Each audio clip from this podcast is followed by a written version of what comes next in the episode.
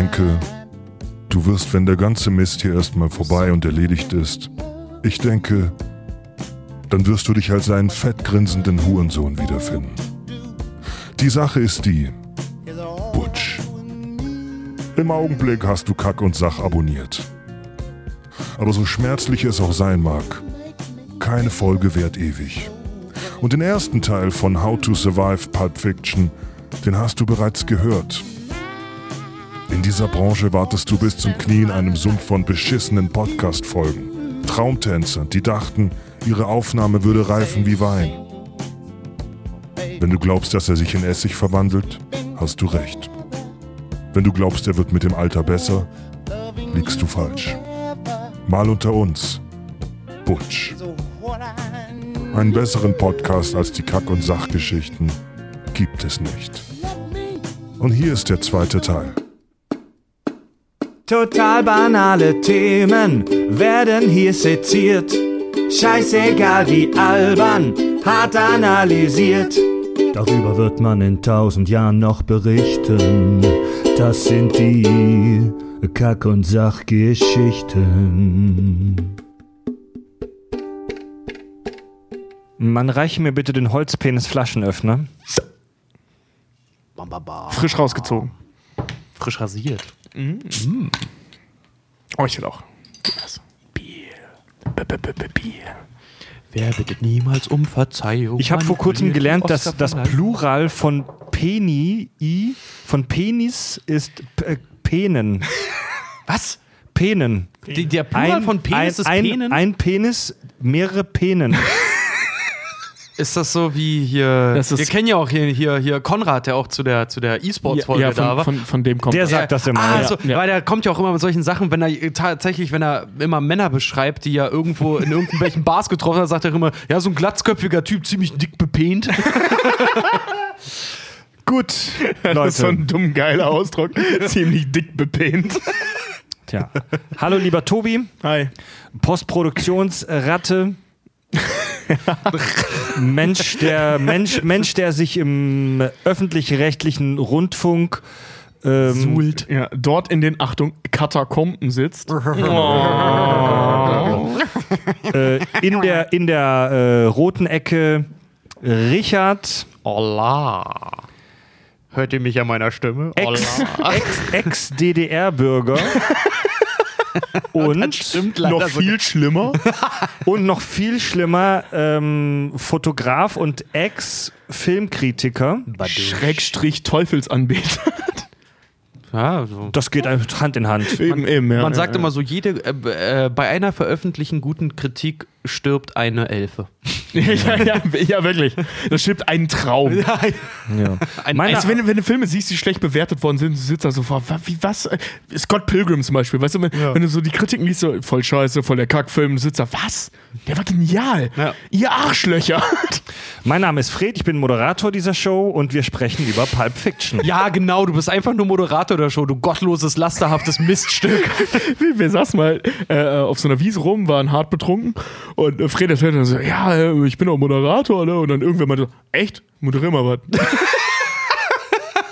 das ist Das ist so scheiße. Ey, ne? Echt? Das, oh Gott, ey. Echt? Moderier mal was. Mega Du gut. kannst singen, sing mal was. Ja. Ich bin Schauspieler, mach mal was. Ja. Du bist doch Komiker, erzähl mal einen Witz. Ja, sagst du auch neben Maurer, zieh mal eine Wand hoch. Ne? genau. Da muss man sich dann eigentlich so was super Skurriles zurechtlegen, dass man da aus der Hüfte feuern kann. Ja, Leute. mh, Zweiter Teil heute. In der letzten Folge haben wir über die Handlungen Pulp Fictions gesprochen. Und heute wird's richtig spannend. How to Survive Pulp Fiction. Wir sprechen heute darüber, wie man aus der Nummer möglichst sauber rauskommen könnte. Wir sprechen heute über Drogenüberdosen, wir sprechen über Blutflecken, über Leichen, wir sprechen über Sportwetten, wir sprechen über Überfälle und alles, was Spaß macht, aber ihr, liebe Hörer, bitte nicht nachmacht. Wir sind trainierte Profis. Das ist Wir gehen ständig völlig zugedröhnt zu irgendwelchen Sportwettveranstaltungen. Und töten danach Leute. genau, genau, schieß Genau. Marvin ins Gesicht. Das was, das, was ihr hier hört, wird von trainierten Profis durchgeführt. Bitte nicht zu Hause nachmachen. Genau, ein, einmal der Jackass-Advice, bitte. ja, genau. Ja. Diese Stunts sind so von Profis ausgeführt. Tja, ja, ich, Wahnsinnige ähm, Profis, ja. ich finde es eigentlich ähm, ganz geil, dass wir jetzt hier einen zweiten Teil machen, denn wir haben in der letzten Folge ausführlichst über Handlung und auch über verschiedene äh, allgemeine Facts gesprochen. Das heißt, wir können echt super schnell ins Thema. Das stimmt. Und wir haben schon sehr, sehr lange keinen zweiten Teil mehr gemacht. Ja. Und jeder, der, und jeder, der jetzt äh, in der letzten Folge sich, ähm, wir haben ja einen Hinweis gegeben, dass ihr euch eigentlich den Film angucken sollt, bevor ihr das hört, und den jetzt trotzdem heilig geguckt hat und die Folge, also sich angehört hat, die Folge, und dann die ganze Zeit da so, "Was? worüber reden die? Ey, hoffentlich habt ihr ihn bis jetzt gesehen. Ja, genau. Und, macht und die wenn Folge nicht, noch weniger äh, ähm, Sinn für äh, also für alle, jetzt könnt ihr die nächsten 2 Stunden 32 Minuten überspringen, weil äh, diesmal machen wir nicht Fahrschulmusik, sondern wir werden jetzt 2 Minuten, 2 Stunden 32 schweigen und warten, bis ihr fertig seid mit dem Film.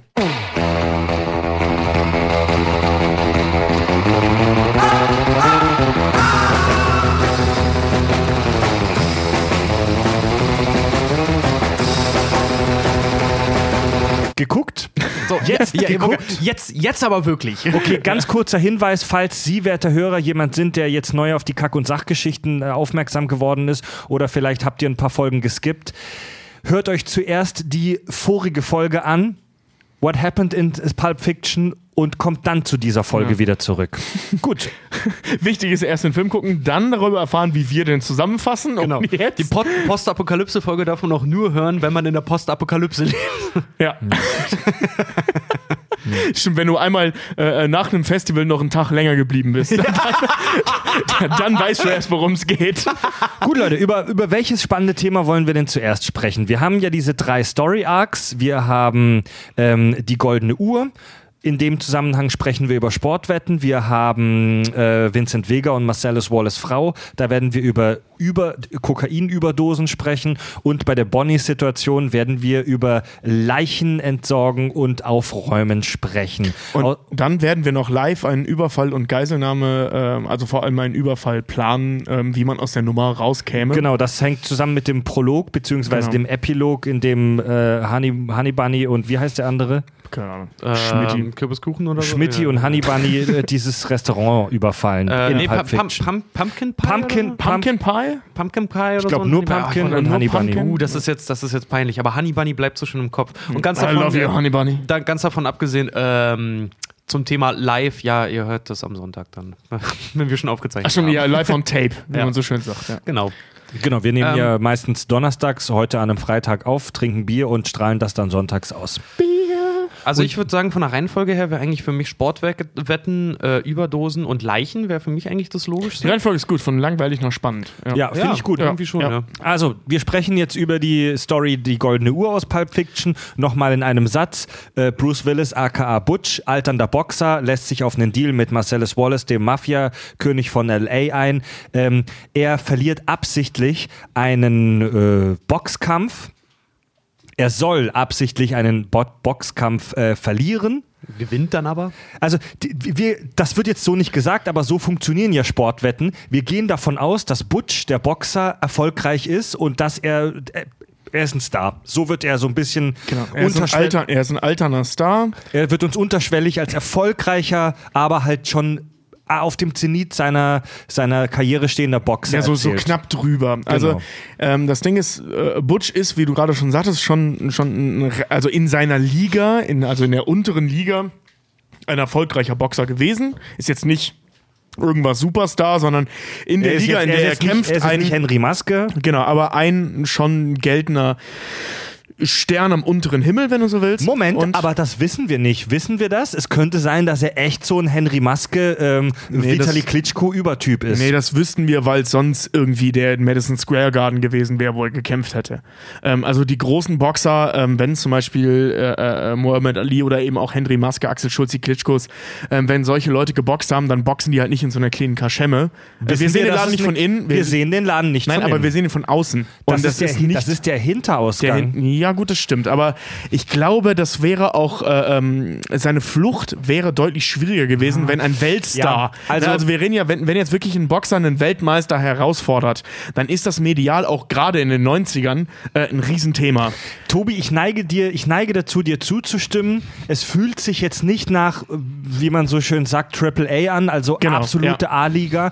Aber wir wissen es nicht. Also- es könnte sein, dass es richtig huge ist, dass wir aber immer nur die schmutzigen Hinterzimmer sehen. Ja, ja, aber er würde, ähm, äh, weil sein Plan ist es ja mit Philippe, mit seiner alten, äh, ähm, dann ich, ich, hab, ich vergesse mal wohin, nach Kansas, glaube ich, ne? Oder so. Also oder nach Tennessee, irgendwie sowas. Also Oder Bora Bora. Nee, nee, eben nicht. Eben nicht Bora Bora. Also Ja, sie er, scherzen darüber. ja, genau, ja. Aber ähm, also sie wollen halt in einen anderen, äh, in einen anderen amerikanischen Staat fliehen äh, und das kannst du als Vitali Klitschko nicht, weil die Leute erkennen dich auf der Straße. Also du kannst nicht einfach so verschwinden. Ja, das wäre so Ähm, das also das Äquivalent, ist wäre schon- wär so, wär so zu den Klitschkos, was berühmte Boxer eigentlich wäre so, sagen wir mal, Mike Tyson würde sowas Ja, machen. genau, so ein, ja, aber so ein Mike Tyson könnte sich nicht verstecken. Also der könnte Nee. jetzt nicht von Florida nach, nach Arkansas fahren und Stimmt. glauben, dass er Ja. nie erkannt wird. Stimmt. Ja. Ne? Vor allem nicht, und das ist ja wichtig, Das ist ein gutes Argument. Äh, Das ist ein sehr großer Punkt in der Geschichte. Ähm, er gewinnt ja nicht nur, sondern er bringt ihn auch um. Au- Aus Versehen. Also der Typ stirbt äh, nicht im Ring, sondern kurz darauf. Stirbt dieser, äh, stirbt der Gegner. Und wenn Mike, Mike Tyson jemanden totgeschlagen hätte, ähm, die, der könnte nicht einfach nach Arkansas fahren und alles wäre gut. So, ne? Also das ist, das, der kann nur so, ich sag mal, äh, in, das spielt ja in LA, ne?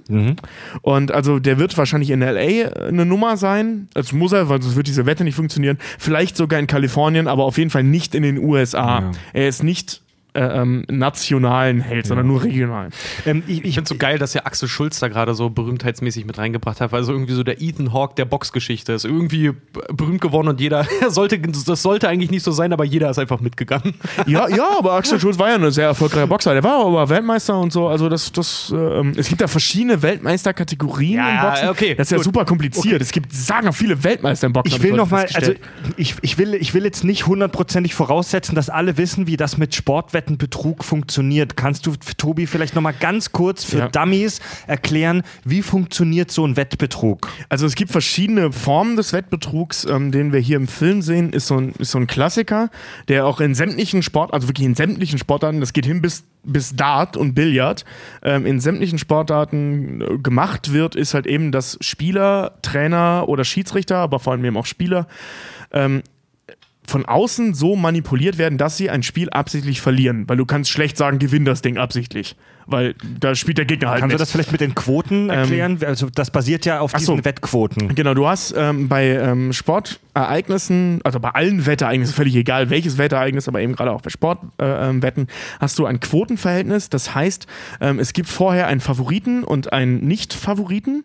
Und ähm, wenn, du, wenn du jetzt zum Beispiel hast hier äh, der letzte große Kampf hier, äh, Merriweather gegen, gegen Connor O'Connor, ähm, da standen die Quoten ganz klar für den äh, äh, Mayweather, heißt er, das ist nicht Merriweather, ne? Mayweather, Mayweather. Ähm, standen ganz klar für ihn, weil er war der klare Favorit in der Nummer. Ja. Ähm, so, jetzt mal diese ganze äh, Mediennummer außen vor gelassen bei diesem Kampf. Es war klar, dass der gewinnt. Das heißt, die Quoten standen sehr, sehr hoch äh, in den Wetten für den O'Connor oder Connor, nur Connor, ne? Äh, nee, warte, der ist mit Vornamen Connor. Tobi, häng Tobi, an den ist auch völlig Namen egal. auf. Jedenfalls für Egal, den Quan- standen die Quoten sehr hoch. Das heißt, wenn du auf ihn gewettet hast, sagen wir mal 200 Euro gewettet hast und du hast eine Quote von 1 zu 40 oder sowas, bekommst du das 40-fache deines Wetteinsatzes wieder raus. Weil es halt eben sehr unwahrscheinlich ist, dass der gewinnt. Mhm. Wenn du auf den Mayweather gesetzt hast, hast du vielleicht eine Quote von 1,025 oder so gehabt Ja. und kriegst, wenn du 1000 Euro einsetzt, 25 Euro Gewinn raus. Ja? Also deine Kohle zurück plus halt eben diesen äh, minimalen Quoteneinsatz Mhm. über 1 ausgerechnet, äh, ausgezahlt. Also Und das ist dein Gewinn. machen wir mal ein praktisches Beispiel. Jetzt stellen wir uns mal vor, der FC Bayern München spielt gegen den Karlsruher Sportclub KSC. Genau. Da stehen Ja? die Quoten Und für, also beziehungsweise gegen äh, äh, Stuttgart.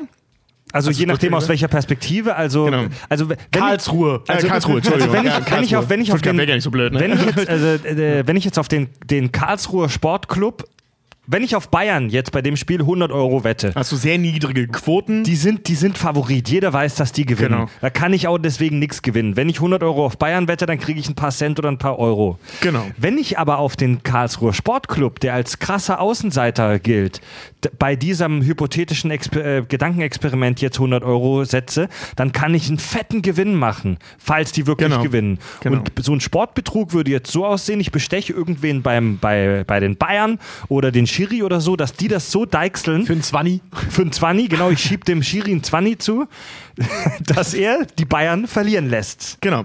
Ähm, und damit würdest du halt wirklich, wirklich sehr viel Geld machen. Ähm, in den meisten Ländern gibt es äh, äh, Wettbremsen. Man darf nicht so viel Geld setzen. Ähm, Ich Ja. glaube, in Deutschland ist es, ich glaube, bis zu einem vierstelligen, nee, dreistelliger Betrag ist okay, vierstellig ist schon wieder verboten. Irgendwie so funktioniert das. Okay. Ähm, also es ist relativ klar, es gibt so eine, so, eine, so eine preisliche Grenze und ich glaube, das ist tatsächlich an Stellen gebunden, wenn ich das richtig verstanden habe. Also, dass du keine vierstelligen äh, Beträge setzen darfst.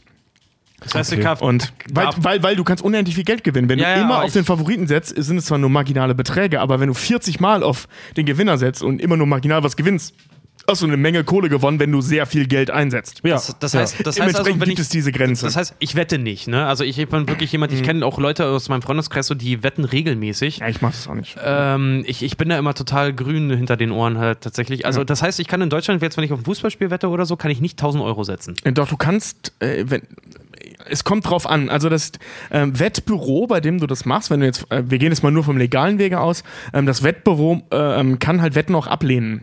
Also wenn du jetzt zu äh, äh, Tipico, Top, Topico, Tip, Tipico heißen die, ne? XY Tipico, ja. geht's ja irgendwo, pff, weiß ich nicht, am Spüttel und sagst, hör mal, ich würde gern äh, äh, 3000 Euro auf das Bayern-Spiel setzen, dann werden die wahrscheinlich sagen, nee, sorry, aber die Wette nehmen wir nicht an. Weil die dann auf jeden Fall viel zu viel Verlust machen für das Wettbüro.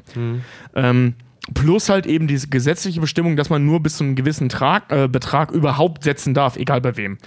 Und ähm, da kommen gerade eben Spieler, also gerade notorische Spieler halt eben ähm, häufig auf den illegalen Weg, ähm, dass du zum Beispiel, ähm, das ist die Handlung von Lucky Number 11, für jeden, der ihn kennt, fantastischer Film, ähm, da gehst du halt eben zu illegalen äh, Wettbüros. Buchmachern dann. Buchmacher, ja gut, Buchmacher ist jetzt ein Beruf wie jeder andere Ja, auch, ja, aber, aber illegale zu illegalen Buchmacher, Buchmachern und setzt halt eine Wette für viel zu viel Geld, wo du viel zu viel Abgaben halt eben hast, aber eben, wenn du gewinnst, auch viel mehr Geld bekommst, als legal ist. Ja.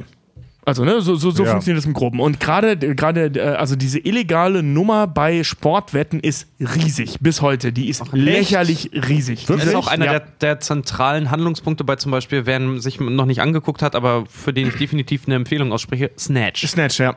Das ist auch so ein Ja, Ding. ja, ja. Und ähm, also das ist wirklich eine Riesennummer. In ähm, vielen asiatischen Ländern, ähm, zum Beispiel in oh, Japan ist es, glaube ich, sogar so. Also in wirklich sehr vielen asiatischen Ländern, auch großen asiatischen Ländern, ähm, äh, gibt es diese Bremse nicht. Da kannst du theoretisch wirklich mit unendlich viel Geld setzen. Und äh, äh, da ist dieser Wettmarkt, also auch im illegalen Bereich, lächerlich groß. Also da, da ist, das ist wirklich eine Nummer. In Deutschland gibt es den auch. Da gibt es auch super viele Skandale. Ähm, ich glaube 2005 war das. Ähm, da hat ein Schiri ausgepackt. Schiri, ja. Genau, der Mhm. hat ausgepackt. Äh, das ist in, in der deutschen Bundesliga ein Gang und Gäbe tatsächlich. Viel, äh, also man sagt natürlich, nein, das ist nicht wahr. Durch diesen Schiri weiß man, dass es sehr viele Schiris gibt, äh, ähm, die da gedingst, äh, äh, manipuliert sind, sind, geschmiert sind. Gedingst sind. Ähm, Fußball ist tatsächlich eine Sache, genau wie Football, ähm, das gibt's da auch. Oder Basketball. Ähm, aber gerade bei Football und bei Fußball ist es unheimlich schwierig, weil da so viele Leute involviert sind. Viele Faktoren, viele Spieler, viele, Viele Spiele Faktoren. und viele Schiedsrichter. Du hast beim Fußball, jetzt lassen wir den vierten Schiri jetzt mal außen vor, weil das kommt ja jetzt auch noch oben drauf, das ist noch viel schwieriger dann. Mhm. Ähm, aber allein nur die drei klassischen Schiri, also die zwei Linienrichter Richter und einen Schiri, du müsstest drei Leute bestechen. Nicht nur, dass es arschteuer ist, sondern zweitens auch, du musst drei Leute haben, die da überhaupt mitmachen. Und es ist für diese. weil die sind gefickt, wenn das rauskommt. also Ja. sowohl karrieretechnisch als auch. Äh, Naja, auf äh, der, äh, und es ist auf halt der auch, anderen es ist, Seite- wenn das jetzt eine illegale Mafia ist oder so, wenn dich da einer anspricht, so kannst du natürlich auch sehr gefickt sein, wenn du es nicht Eben. machst. ja, aber es ist halt schwierig. Weißt du, wenn du so einen Sport hast wie zum Beispiel Tennis, wo einer gegen einen spielt, da, da ist, ist es extrem einfach. Genau, Ja. da gibst du nämlich dem einen Spieler einen Haufen Kohle dafür, dass er irgendwie im entscheidenden Moment den Ball nicht trifft. Genau. Beim Ja. Fußball, da sind 22 Leute plus drei Schiris, da sind Plus die Ersatzbankspieler, die darf man nicht vergessen an dem Ding, weil die jederzeit eingewechselt werden können. Da sind ein Haufen Leute auf dem Platz und wie, bei, wie es bei Verschwörungstheorien ist, je mehr Leute von einer Scheiße wissen, desto wahrscheinlicher ist es, dass es rauskommt. Natürlich musst du nicht wirklich alle schmieren. Es reicht vielleicht auch manchmal, wenn du nur den Hauptschiri schmierst, aber das ist halt schwierig. Also selbst mit einem geschmierten Hauptschiri, weil der darf das ja auch nicht zu auffällig machen, selbst mit einem geschmierten Hauptschiri ist es nicht hundertprozentig safe, dass das Ganze so läuft, wie du als krimineller Strippenzieher das haben willst. Stelle ich mir vor. Ich bin wirklich kein Sportexperte, aber so, aber ich stelle mir das sehr schwierig vor. Und die einfachsten Sportarten, äh, Sportarten, wo man das eben machen kann, sind äh, ähm, Sportarten, wo möglichst wenig Leute involviert sind. Der Klassiker ist da eben Boxen. Ähm, Ja. Boxen hatte früher einen ganz, ganz furchtbar schlechten Ruf. Äh, eigentlich schon immer, weil Boxen, so viel man weiß, gab es das schon immer. Also Es gibt kein Datum, worauf das zurückzuführen ist, wann Boxsport tatsächlich eine Rolle gespielt hat, weil das gab es scheinbar wirklich schon immer. In verschiedenen Formen und Farben. Okay. Und das hatte wirklich so bis in die 80er, 90er einen ganz, ganz furchtbar schlechten Ruf. Mit Ausnahmen. Und dann hatte das eine Zeit lang hat das so einen Aufschwung, den haben wir auch alle mitgekriegt. Erinnert ihr euch, als es damals immer eine Nummer war, wenn Boxsport, ich habe das nie geguckt, aber wenn Boxen im Fernsehen lief und so, auch immer RTL bis, ganz bis groß. Nachts, nachts wach Genau, bleiben. ich weiß noch, bin ich auch für Klitschko-Kämpfe bin ich früher, ich hab, mich hat das eigentlich nicht interessiert, aber ich fand das irgendwie, So. Der, der, der Rückkampf Geil, das- Henry, Henry Maske damals hat. Ja, irgendwie. genau, ich war ja, ewig ja, lange ja. wach. Ich kannte, ich wusste, ich hatte keinen Plan, wer Henry Ja. Maske ist. Ich wollte den aber boxen ich habe ich hab in meinem Leben einige Klitschko-Kämpfe gesehen, ohne zu wissen, wer der Gegner überhaupt ist. Ja, aber weil die Eltern, weil die ich eigenen wurde da so Eltern heiß drauf gemacht. Genau, Eltern haben auch so ein, Event halt, eh, ne? Eltern Ja. haben auch ein mega Event draus gemacht. Die haben Genau, teilweise auch meine ja. Eltern auch. Die haben Freunde eingeladen, die haben Chips und Bierabend Ja. gemacht und haben dann sich abends den Kampf alle mal Ja, das hat mein. Vater manchmal auch gemacht. Also bei Also- Klitschko-Kämpfen, weil mein Vater so ein Klitschko-Fan war von beiden. Mich hat, mich hat das. Und Maske. Aber das war na, vor meiner Zeit. Mich hat das noch, mich hat Boxen noch nie auch nur ein Sackhaar breit interessiert. Ich habe immer nur Wrestling geguckt, weil ich es mega cool finde, wenn sich Leute mit Waschbecken und mit äh, Leitern gegenseitig verprügeln. Nein, äh, zurück zum Boxen. Ich kann mir vorstellen, dass sich Boxen extrem gut eignet. Auch, auch Es ist das Einfachste nicht nur, genau nicht, nur, nicht ja. nur, weil es One-on-One on One ist, sondern beim Boxen bist du es als Zuschauer ähm, oder allgemein bist du es gewohnt, dass es unvorhersehbare plötzliche Wendungen gibt. Wenn jemand einen Schlag besonders gut ähm, jemandem setzt, setzt ne, kann es sein, dass der plötzlich K.O. geht, Genau, auch wenn er bis ja. dahin gut gekämpft hat. Das heißt, wenn du geschmiert bist, ist es super easy. Du lässt dich einfach irgendwann fallen. Ja. Also da, genau das ist eben das Ding beim Boxen. Das ist beim Tennis. Tennis gilt ja so als der weiße Sport, ähm, also von wegen weiße Weste und halt eben gehobener Sport, bla bla bla. Ähm, das war ein Riesenskandal, dass das irgendwo beim Tennis rauskam, dass es das da halt auch gab, weil Tennis da eigentlich frei galt. Ähm, ich habe da so eine ganz interessante Arbeit zugelesen. Ähm, dass, äh, Golfen wäre da doch das unscheinbarste. Äh, ja, Golf ist auch super verbreitet. Gol Golf, äh, äh, ähm, Sportbetrüge sind auch super verbreitet. Echt? Ja, Was? tatsächlich ja. Aber da sind die Preisgelder halt relativ gering. Also du kannst relativ wenig Geld mit Sportwetten beim Golf machen. Ähm, da wird aber super viel betrogen. Sehr interessant, Alter. Ja. Und wie gesagt, Boxen ist so der Klassiker. Äh, Fußball ist interessant, weil äh, da, hat- das war die Arbeit, wo, äh, auf die ich gerade hinaus wollte. Man hat festgestellt, dass je größer die Sportveranstaltung, je schwieriger das zu manipulieren ist, desto größer ist das Interesse ähm, von illegalen Organisationen, da Fuß zu fassen. Äh, und man führt das tatsächlich auf so ein reines Macho-Ding zurück. Ja, Weil ich habe hab die WM geschmiert. So. Ja, genau. Und es gibt ja auch Hinweise darauf. Ne? Also gerade diese ganze Nummer mit, äh, äh, ähm, darauf wird auch gewettet, es wird auf alles gewettet in dieser Welt, ähm, welche, äh, welches Land den Zuschlag für die WM kriegt und so. Da, mit Katar und so, da sind schon Sachen gefallen. Es gab einen Schiedsrichter, der hat zugegeben, in der WM in Südafrika Spiele manipuliert zu haben, zum Beispiel. Ähm, also die, wann war das? 2010, die WM in Südafrika, da sind, da, da sind auch solche Dinge gelaufen, da sind Schiedsrichter geschmiert worden.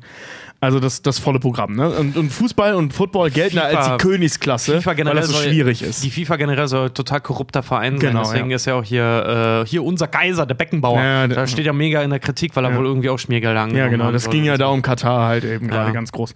Ja, da hat man aber nichts mehr von gehört, ne? Ja, die haben genug Geld, um sowas im Sand verlaufen zu lassen. Korrupte Arschficker. Mega, mega. Ja. Und beim Boxen ist eben das Ding, äh, es gibt tausende, also wirklich tausende von Fällen von Schiedsrichtern, von, ähm, von Trainern, von Spielern, die irgendwann zugegeben haben, hör mal, so und so lief das. Es gibt einen äh, äh, Schiedsrichter äh, beim Boxen, der hat äh, irgendwann Mitte der 90er war das, ähm, ausgepackt, dass er wirklich über hunderte, also hunderte von das war seine Aussage in diesem Interview, hunderte von Spielen manipuliert hat, zusammen mit Spielern, zusammen mit Trainern äh, äh, für irgendeine Mafia-Organisation. Ja, hier Don, Also Don King soll ja da auch so. ja, so genau, der, drin der, der gewesen spielte ja. damit. Ich habe jetzt leider den Namen vergessen, weil ich meine Notizen nicht äh, dabei habe. Für den äh, Die äh, ähm, liegen in einem Schneeberg vom ja. Rewe. Ein bisschen peinlich. Ähm, deswegen habe ich den Namen nicht mehr, aber die Geschichte bleibt trotzdem so. Also wirklich hunderte von, von amerikanischen Boxkämpfen, also auch A-Klasse, ne? also wirklich die richtig dicken Dinger. Ähm, der bekannteste Box, es gibt, wie gesagt, jedes zweite Boxspiel steht da, äh, jeder zweite Boxkampf steht in der Kritik an der Stelle. Wahnsinn. Ähm, man kann natürlich nicht alle beweisen, aber der bekannteste ist tatsächlich Muhammad Alis erster großer Kampf gewesen. Ähm, das war gegen, äh, gegen Sonny Lis Listen. Sonny Listen. hm? Genau, das kennt den, man ja, das- Den, den auch der, der Hausmeister an Scrubs äh, Ja, genau, möchte. ja, genau, genau. ähm, das, ist ja, das ist ja allgemein bekannt. Das war der erste große Sieg von Cassius Clay äh, als, als Muhammad Ali. Das war das erste große Ding. Damit wurde der Mann bekannt. Das war sein Debütkampf. Naja, Ähm, say my name. Ja, der, genau. Der, Oder der, what's List, my name? Ja, der, der Listen hat in der siebten Runde aufgegeben wegen einer äh, Schulterverletzung, angeblich. Hat er gesagt, ich gebe auf. Damit hat er gewonnen. Dieser Kampf, plump. Ja, dieser Kampf steht bis heute in den, äh, in den Sternen, ob das wirklich, wirklich mit rechten Dingen zugegangen ist. Ähm, Ali konnte dazu nichts sagen, weil er war, wenn dann der Leidtragende an der ganzen Nummer, weil seine Ja, Karriere eventuell auf einer Lüge basiert. Also zumindest Ja. damit angefangen hat. Ja. Und äh, das Problem ist, dass der Listen halt auch in den 70ern, der ist also 1970 gestorben, äh, ein Jahr nach dem Kampf. Nee, stimmt nicht, sechs Jahre nach dem Kampf gestorben. ähm, und das FBI hatte auch ermittelt und so. Ne? Das volle Programm, aber das konnte nicht nachgewiesen werden. Das Problem ist halt eben, seine Schulterverletzung konnte auch nicht nachgewiesen werden. Das heißt aber nicht, dass er nicht Schmerzen in der Schulter hatte. Ne? Das, ist so, das ist so ein bisschen, Ja, ein bisschen Schmerzen, schwierig. Sch Schmerzen sind immer so ein, so ein, so ein Ding. Ne? Es gibt Leute, die halt irgendwie, weißt du, Kannst du wegen- nicht rekonstruieren, hundertprozentig. Vor allem das Ding ist, der äh, Listen, und deswegen sind die Leute da so äh, drauf aufmerksam geworden, und eben auch das FBI hat damit eine Menge Kohle verdient mit dem, mit dem, äh, äh, mit Wetteinsätzen gegen sich selbst. Wie bitte? Über, aber, aber nicht krass. direkt, sondern der hat danach Geld ausgezahlt bekommen von irgendwelchen Leuten. Und deswegen, das FBI hat halt, äh, deswegen ist das FBI überhaupt eingeschritten, die schreiten ja nicht bei Sportwetten ein, Ja. sondern ähm, weil das eben so aussah, als würde das über ein organisiertes Verbrechen gehen, dass er eventuell entweder da mitgemacht hat oder äh, äh, ähm, äh, gezwungen wurde krass. zu verlieren. Das, Krass. äh, also genau wie wir es halt eben in Pulp Fiction sehen, Butch macht das nicht freiwillig.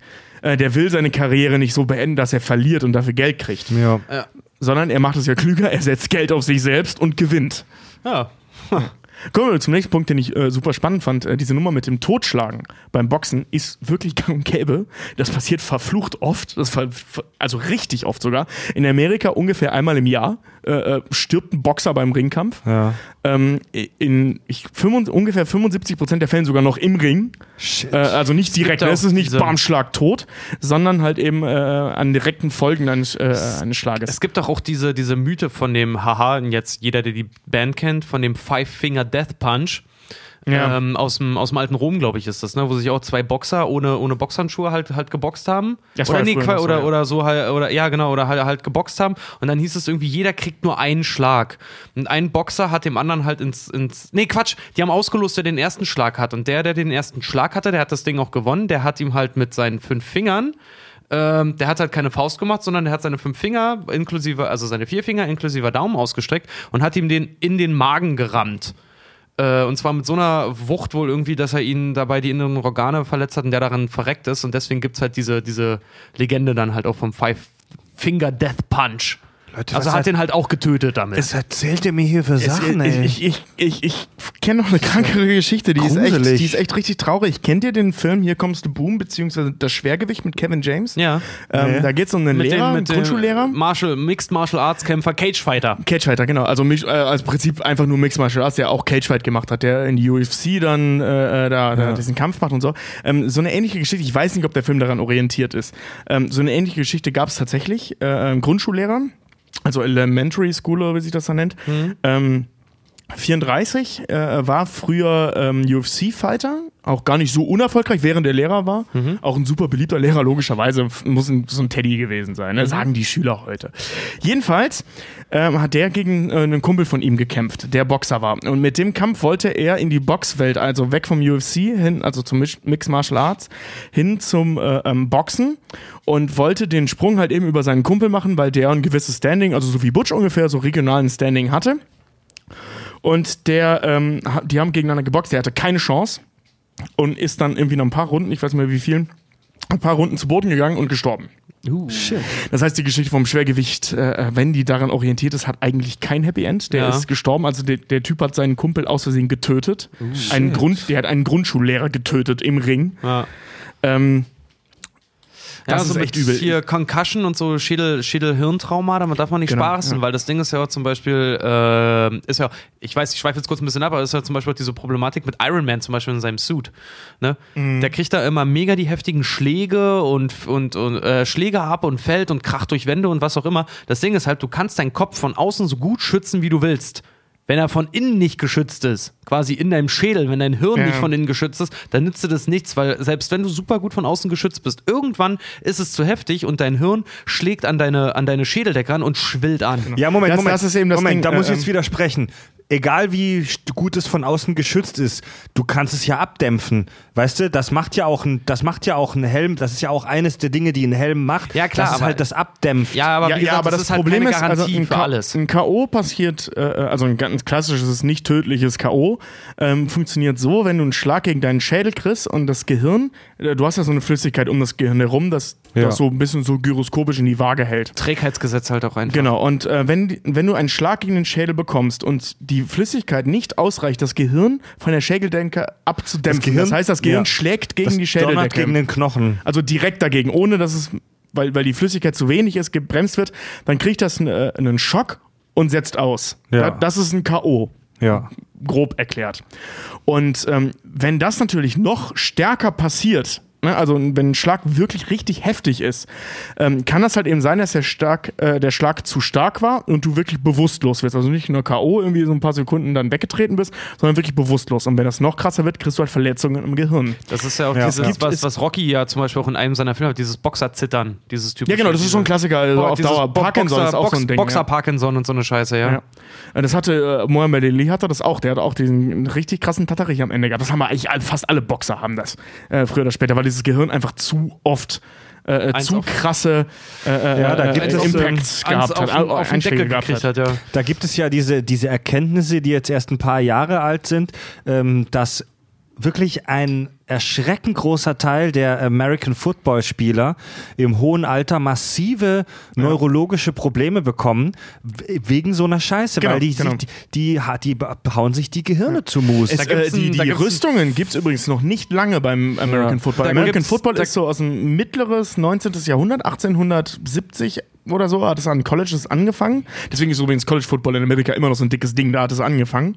Und ähm, bis, ich glaube, 1930 oder so gab es diese Rüstungen nicht. Also echt noch nicht so lange. Und es gab ständig Tote. Ständig. Die Leute wurden zerfetzt, die hatten Genickbrüche ohne Ende, Rückenbrüche, alles. Und dann haben die irgendwann kamen die auf die Idee, einige Regeln einzuführen und halt eben diese Rüstung Da einzuführen. gibt es einen, da einen Film äh, mit äh, Will Smith, weswegen er sich auch aufgeregt hat, warum er nicht bei den Oscars nominiert war. Hier, ich glaube, The Concussion oder Mhm. so heißt es, wo er diesen, den Arzt spielt, der herausgefunden hat, dass die halt dadurch wirklich zerebrale Schäden Genau, davontragen. Mit dieser wunderschönen Textzeile, wo er da mit irgendeinem von der NFL dann da redet: You got to tell the truth. Ja. Tell the truth. Aber der, der Film ist wirklich nicht schlecht. Der ist wirklich ganz schön. Der geworden. ist, der ist ja. wirklich nicht schlecht, nur dieser, dieser aufgesetzte Ja. afrikanische Akzent ist unfassbar lustig Ja. teilweise. Ich fand auch den Ali-Film mit ihm nicht gut, aber das ist eine andere Frage. Jedenfalls, äh, ähm, es gibt zum Beispiel, wenn ihr jetzt so bei, bei, bei so krassen, also wo wir jetzt bei diesen Hirnverletzungen sind, ähm, es gibt, die sind auch relativ neue Untersuchungen, was so Boxer wirklich machen. Also ähm, wie stark diese Schläge sind, was für Werte diese Schläge haben. Da haben sich früher keine Sau mit auseinandergesetzt. Das waren halt Jungs, die so auf Fresse hauen für viel Geld. Und ähm, gerade in Deutschland gibt es dafür äh, mehr übrigens als überall anders. Gab es in Deutschland sehr viele Untersuchungen dazu. Äh, Untersuchungen dazu. Und äh, man hat zum Beispiel Wladimir Klitschko gemessen und Susi Kentikian. Ähm, Klitschko unsere- kennt jeder, Kentikian, die unsere Killer. Queen. Hm, die äh, Killer das, Queen, ja. äh, die übrigens bis heute als schnellste Boxerin und Boxer insgesamt, also als das schnellste boxende Individuum überhaupt gerechnet wird, was ihre Schläge angeht. Mhm. Ähm, die hat in diesem Experiment, was mit ihr gemacht wurde, also was heißt mit ihr gemacht wurde, in dem sie teilgenommen hat, ähm, die, die boxt halt bis zu 400 Mal die Minute, kann die zuschlagen. Was? Ja, die schlägt, ähm, also ein Schlag von ihr, ähm, äh, also die- von, also wirklich von, von, von, von, vom Ausholen bis Treffer und wieder zurück dauert 150 Millisekunden. Shit. Ein Schlag. Äh, ähm, Mohamed Ali war bei 120, also langsamer und verhältnismäßig deutlich langsamer. Und ähm, da, da ist äh, ähm, eine durchschnittliche Reaktionszeit eines nicht trainierten Menschen, also wirklich nur Reflex, funktionierende durchschnittliche Reflexe, haben eine Reaktionszeit von 200 Millisekunden. Das heißt, die schlägt so schnell zu, dass sein Körper als, als Getroffener nicht mal merkt, dass er geschlagen wurde. Boah, wie der Sohan. Ja, ja, ja, genau. Ja, äh, genau das. Also das wird in Sohan im Prinzip verarscht. Aber so schnell schlägt diese Frau zu. Wahnsinn, ey. Ho, Und äh, bei Klitschko hat man mal der die arme Typ, Schlagkraft. der, der arme Typ, der die datet, ey. Ja, vor allem der die Scheiße behandelt. Ey. Warte mal, warte mal. Ich habe die übrigens mal kennengelernt. Die hat bei unserer Studiosendung damals mitgemacht. Im, im, äh, im Studium mussten wir so eine Studiosendung Ah. äh, produzieren, so als äh, Lehrmittel, wenn du so willst. Und Susi Kentikian war einer unserer Gäste. Unheimlich netter Mensch. Das weiß ich Also, noch, da habe ich sie in der Kantine gesehen, auf dem Studio Hamburg-Gelände. Ja, stimmt, ja. Warte mal, Unheimlich wie, netter wie, Mensch. wie schnell war Ihr Schlag? 150 äh, Millisekunden. Und die Reaktionszeit war vom 200 Menschen? Millisekunden. Krass. Also, Oh, das äh, heißt, Cash- selbst wenn du den Schlag siehst, äh, das heißt, Du siehst- du siehst ihn. Du das siehst heißt, du, ihn, ja. du, du siehst es kommen. Genau, du siehst es kommen, aber de- dein Körper ist nicht, also wenn du nicht trainiert bist, dein Körper ist nicht in der Lage, darauf zu reagieren. Mein natürlich von Ja. Gott, äh, von Gott, von meiner Geburt her Ja. gegebenen Reflexen. Genau, dein, Boah, deine ey. Augen sind in der Lage, das zu sehen, aber dein Körper ist nicht Ja. in der Lage, darauf zu reagieren. Also erst, also während sie bei ihrem zweiten Schlag schon ist, erst dann Genau. kannst du allerfrühestens Anfangen für- auszuweichen. Anfangen, eine Gegenmaßnahme auszuführen. Wie lange die dauert, Ja. ist dann die andere Frage. Genau. Und wie, wie gesagt, wir reden hier von 400 Schlägen die Minute. Shit. Das ist, das ist irrsinnig schnell. Und äh, man, bei Klitschko zum Beispiel, jetzt wo wir von Stärke gerade gesprochen haben, hat man mal gemessen, das war äh, so ein ganz großes RTL-Ding, das haben die auch öffentlich gemacht und so, aber es war mit äh, von irgendeiner Uni aus, das hat RTL natürlich ausgeschlachtet. Ähm, da haben die Klitschko halt äh, äh, ähm, äh, so, so, so die Kraft äh, gemessen. Das haben die bei Kentucky auch gemacht. Das war ein Riesending, dieses Kentucky-Experiment. Und ähm, bei ihm war das so, der hat äh, sein stärkster Schlag waren 700 Kilogramm. Das ist ungefähr so viel, als würde ein Smart mit 45 Stundenkilometer in dein Gesicht prallen. Als würdest du auf die Straße legen, das Gesicht hochhalten und ein Smart fährt mit 45 Stundenkilometer in dein Gesicht. Das ist diese Einwirkung von 700 Kilogramm für Wahnsinn. einen Schlag. Und damit sagt man immer bei Leuten, weißt du, wenn die pissig zu dir sind in einer Bar oder so, mit so einem Kessenspruch, weißt du, bist schon mal 300 km/h gegen eine parkende Faust gerannt. So. Ja, wenn du, wenn du Klitschko fragst, kann er sagen, ja. Ja, Oder nur ein Gegner von Klitschko. ja, ich kann mal einen Kia nach dir werfen. So. Ja, das ist, das ist echt heftig. Äh, äh, geil war Klitschko, der äh, äh, hat so ein Statement dazu von ihm war halt so, das überrascht mich selbst und ich bin froh, dass ich das nicht gegen mich selbst anwende. ist natürlich, das sind natürlich gestellte Situationen, also der konnte natürlich ausholen, zwei, dreimal ausprobieren und so weiter. Das passiert im normalen Boxen, Ja, kommt er ja, nicht ja. auf 700 Kilogramm pro Schlag. klar. Und wenn, trifft er nicht. Ja, so eine Aber, Möglichkeit äh, hast du aber nicht. Aber stell dir mal vor, so, äh, stell dir mal vor, Klitschko wäre ein Türsteher und der würde dir einfach nur so, so wie es manche Türsteher auch machen, so aus dem Handgelenk eine batschen. Ja, das, das, das stehst du nicht mehr auf. Nee, So wie es manche Türsteher machen, wie oft kriegst du denn aufs Oh, Maul ich hab von auch- ich hab auch schon ich habe hab aufs schon relativ häufig aufs Maul bekommen. Ja, ich so hab einfach aus dem Handgelenk, wenn, die, wenn Ja. du den halt irgendwie blöd ist. In Berlin ist mir das mal passiert. Wenn du den halt irgendwie doof kommst oder so, ne? Ja, gut, ich gebe es zu, ich bin schon mal ein Türsteher, schon oftmals auch ein Türsteher ziemlich doof gekommen. Äh, dann so wirklich so ganz locker aus dem Handgelenk. Nicht mal mit der Faust, sondern so mit der flachen Hand, die so pff, einfach nur Ihr so. seid echt Asoziale. Eine, Ja, mir, eine, mir, ist- mir eine ist es mal passiert, weil ich zu einem äh, Türsteher, ich habe ich hab gar nichts mit dem Türsteher zu tun gehabt. Das war noch in der Heimat, äh, ähm, auf einer Party gewesen und besoffen wie ich war, bin ich zum Türsteher und hab dem so auf die Schulter geklopft und gesagt, tschüss. Das hat er einfach falsch verstanden, mir dann direkt eine geballert. Und dann stand ich da, äh, fuck, sorry, ich habe nur Tschüss gesagt. Und dann hat er sich auch entschuldigt und so. Aber das ist halt Reflex, ne? Ich habe in der. Ja, in Richard der, ist halt einfach nur ein Arsch. Nee, pass auf, ich habe in Berlin mal eine gescheuert gekriegt, als ich in einem Club Schlange stand und da gewartet habe mit meinen Leuten, dass wir halt rein können. Und der vor uns hat Stress gemacht. Und da kam der Türsteher halt und wollte den halt rausziehen und der fing halt irgendwie an, wollte ihm eine knallen. Und dann hat der Türsteher halt dementsprechend ausgeholt und der Typ hat sich halt einfach extrem schnell geduckt und ich hab's abbekommen. Was? Ich habe voll eine auf die Fresse gekriegt. Das, Slapstick. vor allem, das war, me das war mega dumm, weil meine Freundin hat doch gemeint, ich bin wirklich tatsächlich wie so ein Slapstick. Er hat mich erwischt, ich habe mich so einmal im Halbkreis gedreht und dann bin ich einfach nach vorne gefallen. Kam währenddessen zufälligerweise hektische Klaviermusik und alles lief in Schwarz-Weiß äh, ab? Nee, aber ich habe so ein bisschen, ich habe meine Jugend bis zu dem Zeitpunkt vor meinem inneren Auge ablaufen sehen. Ähm, es gibt eine Statistik, die hat äh, ein gewisser Velázquez ähm, aufgestellt, so ein sportbegeisterter, äh, boxbegeisterter Typ Anfang des 20. Jahrhunderts. Ähm, die ist sehr, sehr ungenau, weil seine Quellen echt beschissen sind und so weiter. Die sind aber, ja, Moment, Also Moment. so wie bei uns, ja, ja, genau, ja, genau. die Geschichte dieses Podcasts. Die sind, die sind sehr ungenau. Äh, das heißt nicht, dass die nicht äh, richtig sind, sondern die sind einfach bei weitem nicht vollständig, wirklich bei weitem nicht vollständig, vollständig, weil er zum Beispiel aus, fast ausschließlich äh, englischsprachige Räume genommen hat. Also England, Okay, Amerika, Australien, okay. Neuseeland. Ähm, und allein damit kam der bis 2015, also die wurde weitergeführt dann, nachdem er gestorben ist, ähm, auf 2037 Tote im Boxsport. Also der erste dokumentierte ähm, war zum Beispiel 1724, äh, war der erste Tote, der ist ein paar Stunden später nach dem Kampf halt im Krankenhaus gestorben. Und ähm, das ist, wenn du dir die Zahlen anguckst und bedenkst, wie, wie unvollständig die sind, ähm, es ist wirklich nicht selten. Auch wenn, wenn du das googelst, Tote im Boxsport, kommen erstmal tausend Artikel bei, bei, äh, ähm, bei Google, weil das einfach ständig passiert. Es gibt ständig Tote im Boxsport. Mhm. Und das ist eigentlich schon echt eine Ansage. Wie, wie, wenn ich jetzt so eine Krass. illegale Google, Sportwette... Google hat gerade für mich eingegeben, Tote beim Boxsport. Sprachnachricht hier. Äh, Sprachaufzeichnung. Ich mache mein Handy mal besser aus. Die hören zu. Hat auch schon Ähm, gesagt, da, da, wie- das, was wir jetzt recherchiert haben, das bringt uns sowieso in den Knast. Wie, wenn du unsere Browserverläufe, unseren Suchverläufe anguckst, katastrophal. Ey, wie gesagt, ich will nicht wissen, was die CIA sagt, als ich damals nachgefragt habe, wie man Sicherheits, äh, äh, mit Sicherheitsmaßnahmen in Freizeitparks umgeht. Tobi, wenn, wenn ich jetzt... NSA. Ja, für Jurassic Sagen Park. wir mal, ja, ich möchte jetzt so eine illegale Sportwette platzieren. Ich frage mich immer, wie komme ich denn an so einen illegalen Buchmacher ran? Wie, wie komme ich an diese Leute ran? Kann, ich kann die doch nicht einfach googeln. Durch Reden hören sagen. Jemand Ja. kennt jemanden, der Ja. wen kennt. das geht, das geht glaube ich, einfacher. Ähm, nein, ich weiß sogar, dass es einfacher geht, als man die denkt. stehen ja nicht im Telefonbuch. Hauke Koschmider, äh, illegaler Sportwettenannehmer, Häkeldeckchenverkäufer und äh, Hundewelpenbetreuer. Nee, ähm, das Ding ist, wenn du halt eben in so einem Wettlokal, davon gibt es ja Tausende. Übrigens, witzigerweise hat im Studio Hamburg das- der Budnikowski zugemacht und es ist ein Sportwettenladen drin. kein, Sche- kein Scheiß. Budnikowski ist hier in Hamburg eine Das Drogeriekette. ist wie Rossmann Müller Da ist jetzt eine Sportwettenladen drin. Ähm, wenn du in, äh, in die richtigen Sportwettenläden gehst, also zum Beispiel am Kiez hier in Hamburg oder also ich, ich sag mal in fragwürdigen Vierteln gehst und einfach mit den Le die Leute sitzen da, die Kontaktleute. Ne? Also du musst nur mit den richtigen Leuten sprechen oder die müssen nur mitkriegen, dass deine Wette abgelehnt wurde, dann sprechen die dich auch an. Ja. Also das ist es Das ist, ist nicht so schwer, wie man sich das genau wie, kommt an Drogen. wie kommt weißt du, die so Jungfrau- theoretisch scheiße, wie komme ich an Drogen? In der Praxis ist es, lauf einmal die Schanze, fragen irgendwen, Alter, hast du Gras? Nee, aber frag mal den. Ja. So, und dann hast du Gras.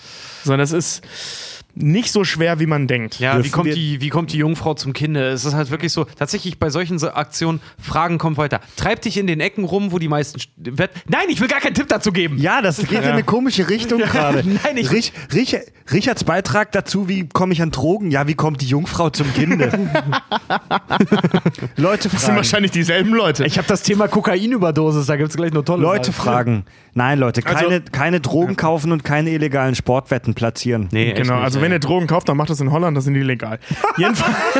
Hey, Tobi, Mann. Ja, sorry, aber kannst- da kriegst du auch du kannst, wenigstens- du kannst doch den Leuten kein Tipp. Nein, ignoriert das. Äh, Was? Das ist nicht illegal, was ich gerade was gesagt wir, habe. Was wir sagen können, ist, wir können einen unqualifizierten Tipp abgeben zu Sachen, die wir gehört haben in der Bibelstunde. Das ist nicht illegal. Ich komme von der holländischen Grenze. Wenn ihr Drogen kauft, fahrt nach Fenreich. Ich kenne einen tollen Laden. Kronkel heißt der. Jedenfalls. Sagt, ihr kommt von Tobi, gibt 10% Rabatt. Okay, Ja, zu, wirklich. zurück zu Lück. Genau, äh, was ich sagen wollte, diese ganze Geschichte um diese ähm, Sportgeschichte von Butch, ähm, was er da so macht, das ist so krass, das auch in der Geschichte alles klingt. Nichts Besonderes. Das passiert Ja. ständig. Okay. Sowohl die Toten im Ring als auch eben dieser Form, dieser Form von Wettbewerb. Aber ich frage mich jetzt, warte mal, aber ich frage mich jetzt ganz ehrlich, wenn der, wenn der, er hat ja für sich gewettet auf Sieg, ne? Und hat den Genau. Typen, gut, dass er den jetzt äh, totgehauen hat. Das ist woll- eigentlich- wollte er auch nicht, das Das, ist ich wollte gerade passiert, sagen, ja. das ist ja eher so ein, so ein, so ein blödes, ähm, ja, beschissener. Zufall, Ja, ja. so ein beschissener Kollateralschaden. Zufall. Das Ding ist halt einfach, er will ja danach direkt mit seiner, mit seiner Uschi, da will er ja fliehen. ja, für die von der Mafia, nicht vor der Polizei. Ja, aber das Ding ist, wie, äh, also ganz ehrlich, wenn ich die Mafia wäre, würde ich im Wettbüro, in jedem scheiß Wettbüro in der Gegend warten. Alle Leute haben die, äh, mobilisieren, die ich habe, um zu warten, wo Kohle, äh, äh, kassiert er die Kohle jetzt? Stimmt, das sieht man im Film Ja, gar genau. nicht, ne? Also pass auf, in der, um jetzt wieder wirklich bei, zu Pulp Fiction zurückzukommen. Nach der ganzen Scheiße geht Butch ja in die Telefonzelle und ruft seinen Buchmacher an und erklärt das in ein paar Sätzen. Also die Idee war ja folgende. Ähm, Nachdem sich rumspricht, dass Marcellus Wallace so eine fette Wette platziert, verschieben sich die Quoten dann wieder, sodass ähm, er dann wie, wie ist der Jargon, sodass die Quoten dann eher wieder zugunsten seines Widersachers stehen. Und er hat halt viel Kohle auf sich selbst äh, gewettet und ruft seinen Buchmacher an, dass er das Geld jetzt einzieht. Da sehe ich zwei Probleme. Erstens, wenn du so eine Sportwette wie Marcellus Wallace manipulierst, behältst du das für dich. Denn sobald rauskommt, sobald irgendwie in der Stadt sich rumspricht, dass das getürkt ist, ähm, verändern sich die Quoten und Wette- dann macht Marcellus Wallace nicht mehr so viel Gewinn. Moment, ich glaube, wir 42 reden jeder. Ja, vor allem wir reden ja, glaub, äh, wir reden ja von illegalen Quoten. Ne? Wir reden jetzt nicht von dem, was im Typico äh, Ja, Bildschirm ja, oben ja, ja. angezeigt wird. Wir reden von denen, also wie wir das zum Beispiel bei Lucky Number 11 wird das ein bisschen deutlicher aufgedröselt für alle, die den Film nicht kennen. Da geht es um Pferderennen. Ähm, da, ist da kriegt egal. jemand einen Tipp und im illegalen Kreisen wird, äh, werden die Quoten neu ausgerechnet und die offiziell weitergegeben in kleinen Dosen. Das heißt, du hast es ist nicht in allen Situationen so, aber wenn sowas zum Beispiel läuft, so ein groß angelegtes Ding, ähm, dass das wirklich organisiert ist, dass irgendwer in einem großen Ding verkackt, dann läuft das so, dass, ähm, dass mehrere Buchmacher diese viel zu hohen Wetten annehmen, weil die ja wissen, dass die gewinnen werden, die Leute. Und die streuen die dann über Mittelsmänner an legale Orte, die dann im kleineren, äh, oder in, in kleinen Teilen so bleiben, dass sie das legal an offiziellen Stellen abgeben können. Die heben die Gewinne ab und geben die weiter an die illegalen Leute, die das dann an Ah. Einzelpersonen auszahlen. Das heißt, das, ist so ein das richtiger heißt, meine Geldstrom. Das heißt, es gibt Genau. nicht den Pot, den sie dann gewonnen haben, äh, laut der offiziellen Wette. Den gibt es nicht auf einmal, sondern die Genau. schicken mehrere Leute los, sammeln das und im Prinzip Ja. sammelt sich Also der deine- Geldstrom dann wieder bei den Buchmachern. Genau, deine 10.000 Euro werden auf 10 Leute aufgeteilt, die jeweils für 1.000 Euro offiziell irgendwo wetten. Die bekommen dann die 1.250 ausgezahlt. Das wird Okay. wieder Ja, klar. zurückgesammelt und du kriegst die ganze deswegen gibt es Kohle. auch immer solche Sachen, dass dann Leute auch zum Beispiel, weiß ich nicht, die irgendwo Schulden haben. Das heißt, pass auf, ich erlasse dir deine Schulden, dafür kriegst du dieses Geld, das wettest du Genau. auf das und das Pferd und dem und dem Rennen. Tobi, das war sehr kompliziert, aber sehr interessant, aber ändert gar nichts an, an, an meinem Punkt, an meinem Argument. Wenn du wie Marcellus Wallace so eine fette, ich mag es den Namen auszusprechen, Marcellus Wallace, ähm, w- wenn du so eine fette illegale Wettmanipulation am Laufen hast, dann erzählst du das niemandem, denn sobald das die an, sobald das mehr äh, die anderen wissen, funktioniert das ganze System nicht mehr. Das behältst du für dich. Das doch, Ding ist doch, halt- weil, äh, pass auf, du, ha- ähm, Kannst du auch eine Versuch, falsche Info Tobi, streuen. Nein, nein, versuch's nein, ich- einfach zu halten. Ich versuche es gerade einfach zu halten. Ähm, du musst dir das in zwei, äh, zwei Ebenen vorstellen. Du hast oben die grüne Ebene, das ist die legale Ebene. Und unten drunter die rote Ebene, das Ja. ist die illegale Ebene. So, jetzt kommt Marcellus Wallace hin und äh, weiß, dass er das Spiel manipuliert. Das weiß aber keiner in der grünen Ebene. In der roten Ebene wissen das alle. Das heißt, die ganzen Leute, die in die rote Ebene wetten, geben ihre Wetten in die rote Ebene ab. Die in der roten Ebene verteilen das sehr klug auf die grüne Ebene. Das heißt, das Ja. Geld kommt aus der grünen Ebene, wird dann wieder zusammengefahren in die rote Ebene und da wird es ausgesetzt. Das heißt, äh, die, die Kohle kommt nicht von der, aus der roten Ebene, aus dem illegalen, da wo alle Bescheid wissen. Da kommt die Kohle nicht her. Die kommen aus dem legalen Pot. Alles klar, okay. Und okay, also okay. das heißt, äh, die ziehen das Geld aus den legalen Quellen in die illegale Quelle runter Ah, ja, ja, und da ja, wissen alle Bescheid, weil ne, das ist der Sinn dieser ganzen Aktion, dass die illegalen Leute Bescheid wissen und damit viel Geld verdienen können. Hm, kommt mir trotzdem komisch vor. Ja, das wissen ja, das Das wissen Ding ja ist auch. halt einfach, die wissen darüber halt auch einfach, dass. und die äh, setzen ja sich- auch ganz gezielt ihr Geld so ein, dass die Quoten so laufen, Der- wie sie das gerne hätten. Der, der äh, zweite Punkt, scheiße, ich habe den zweiten Punkt jetzt vergessen. Ja, du, du setzt zum Beispiel ähm, auch, also um, das wird Wallace auch gemacht haben, zumindest wenn er klug ist, ähm, in gewissen, also der nimmt ein gewisses Kontingent an Geld und setzt das in dem Fall auf Butch, um die Quoten für den anderen höher zu treiben. Du musst auch, Also beziehungsweise niedriger zu treiben, damit musst- die bei Butch höher sind. du, du musst auch, du musst auch so sehen, ich habe es mir gerade auch schon fast selber erklärt, wenn, wenn Butch, wenn, äh, wie Butch an seine Kohle kommt, wenn Butch im Prinzip der ist, der für sich selber wettet, ne? dass er das Ding gewinnt, weil das Ding ist halt einfach, er hat es in der Hand, ob er, ob er gewinnt oder verliert. Ja. Wenn er für sich selber wettet und dort dann äh, Leute wie zum Beispiel sein Buchermacher mit reinzieht, dann kann, dann hat Butch indirekt Kapital, mit dem er Leute bestechen kann, damit die dicht halten und für ihn vielleicht das Geld abholen oder Ja, er sogar so sein willst, ja, genau. sagt, pass auf, du äh, äh, kassierst die Kohle von meinen Gewinnen, äh, zahlst mir das aus und kriegst dafür anstatt deiner üblichen 20% kriegst du halt 25% Ja. oder so. Richtig kacke Und- ist, wenn das Ding in die Hose geht. Wie zum Beispiel das, was halt passiert ist bei Pulp Fiction oder eben auch bei Lucky Number 11. Äh, also bei Pulp Fiction, dieses Ding ist, dieser ganze, dieser ganze Konstrukt, den Marcellus Wallace sich da ausgedacht hat, ne, dass die Leute darauf setzen, die Leute darauf setzen, wir über die Mittelsmänner die Kohle in offizielle Wettstellen und so weiter machen. Das geht in dem Moment in die Hose, in dem derjenige, der geschmiert ist, in dem Fall Butch, nicht mitspielt. Genau. Und das hat Butch gemacht. Und Marcellus Wallace Und hat sehr viele hat, Leute haben sehr viel Geld Ja, dadurch genau. verloren. Und Marcellus Wallace hat wahrscheinlich ein fucking Vermögen verloren Genau. dadurch. Der zweite Punkt ist, ähm, Butch sagt seinem Buchmacher, er soll. Ähm, er soll Geld eben auf Butch setzen und er sagt ihm auch am Telefon, dass er das ja verteilt hat. Trotzdem, Marcellus Wallace kriegt das doch mit, wenn irgendwo ein Buchmacher ähm, viel Geld auf Butch wettet. Nicht, wenn du das Nicht, gut wenn der verstreust. Buchmacher das klug Ja. macht. Ja, Ja, dafür wenn er ist sich er ja viele dafür, kleine Dinge dafür ist er aufteilt. ja Buchmacher. Das Genau. siehst du zum Beispiel im Okay. Film Casino, der, der, der, die Rolle, die Robert De Niro da spielt, der ist dafür bekannt, A, dass er ein gutes Näschen für Wetten hat und dass er gut streuen kann. Okay, Leute, das wird mir tatsächlich auch gerade ein bisschen zu kleinteilig. Das würde ich gerne noch mal irgendwann mal mit einer, mit einer Mindmap und einem, und einem Flipboard irgendwo, irgendwo aufzeichnen. Aber ich würde, wenn ihr nichts dagegen habt, tatsächlich jetzt ähm, weitermachen. Und zwar mit dem zweiten großen Themenkomplex, How to Survive Pulp Fiction. Und zwar mit der Geschichte, äh, wie heißt sie nochmal? Ähm, Vincent Vega und Marcellus Wallace Frau. Genau, Wir reden Mia, über ne? Drogen. Mia. Genau. Nochmal die Ein-Satz-Zusammenfassung. Vincent Vega passt einen Abend auf Marcellus Wallace Frau äh, Mia auf. Äh, die beiden behacken sich, hauen sich voll mit Drogen voll. Mia rotzt aus Versehen das ultra heftige europäische, deutsche Heroin sogar von Vincent. Sie schiebt sich das aus Versehen in die Nase. Äh, nicht das Heroin, die Koks. Nein, nein, nein, nein, nein. Moment, da haben wir was falsch verstanden. Da geht es um Heroin, glaube ich. Da geht's um Heroin? Also Vincent hat ja bei dem Drogendealer ähm, Heroin gekauft. Die reden ja extra über dieses Ah, deutsche, deutsche Heroin Nee, nee, aus dem Erzgebirge. Haut er sich das nicht in den Arm? Das haut er sich in Ja, den genau, Arm. genau, genau. Ähm, Und sie zieht sich das durch die Nase. Äh, sie zieht sich das durch die Genau, Nase. gib mir einmal Wahnsinn für 1000 Dollar oder so eine Art. Ich dachte, sie, sie kokst. Sie kokst auf jeden Fall und wir, reden, und wir reden auch gleich über die, eine Koks-Überdosis.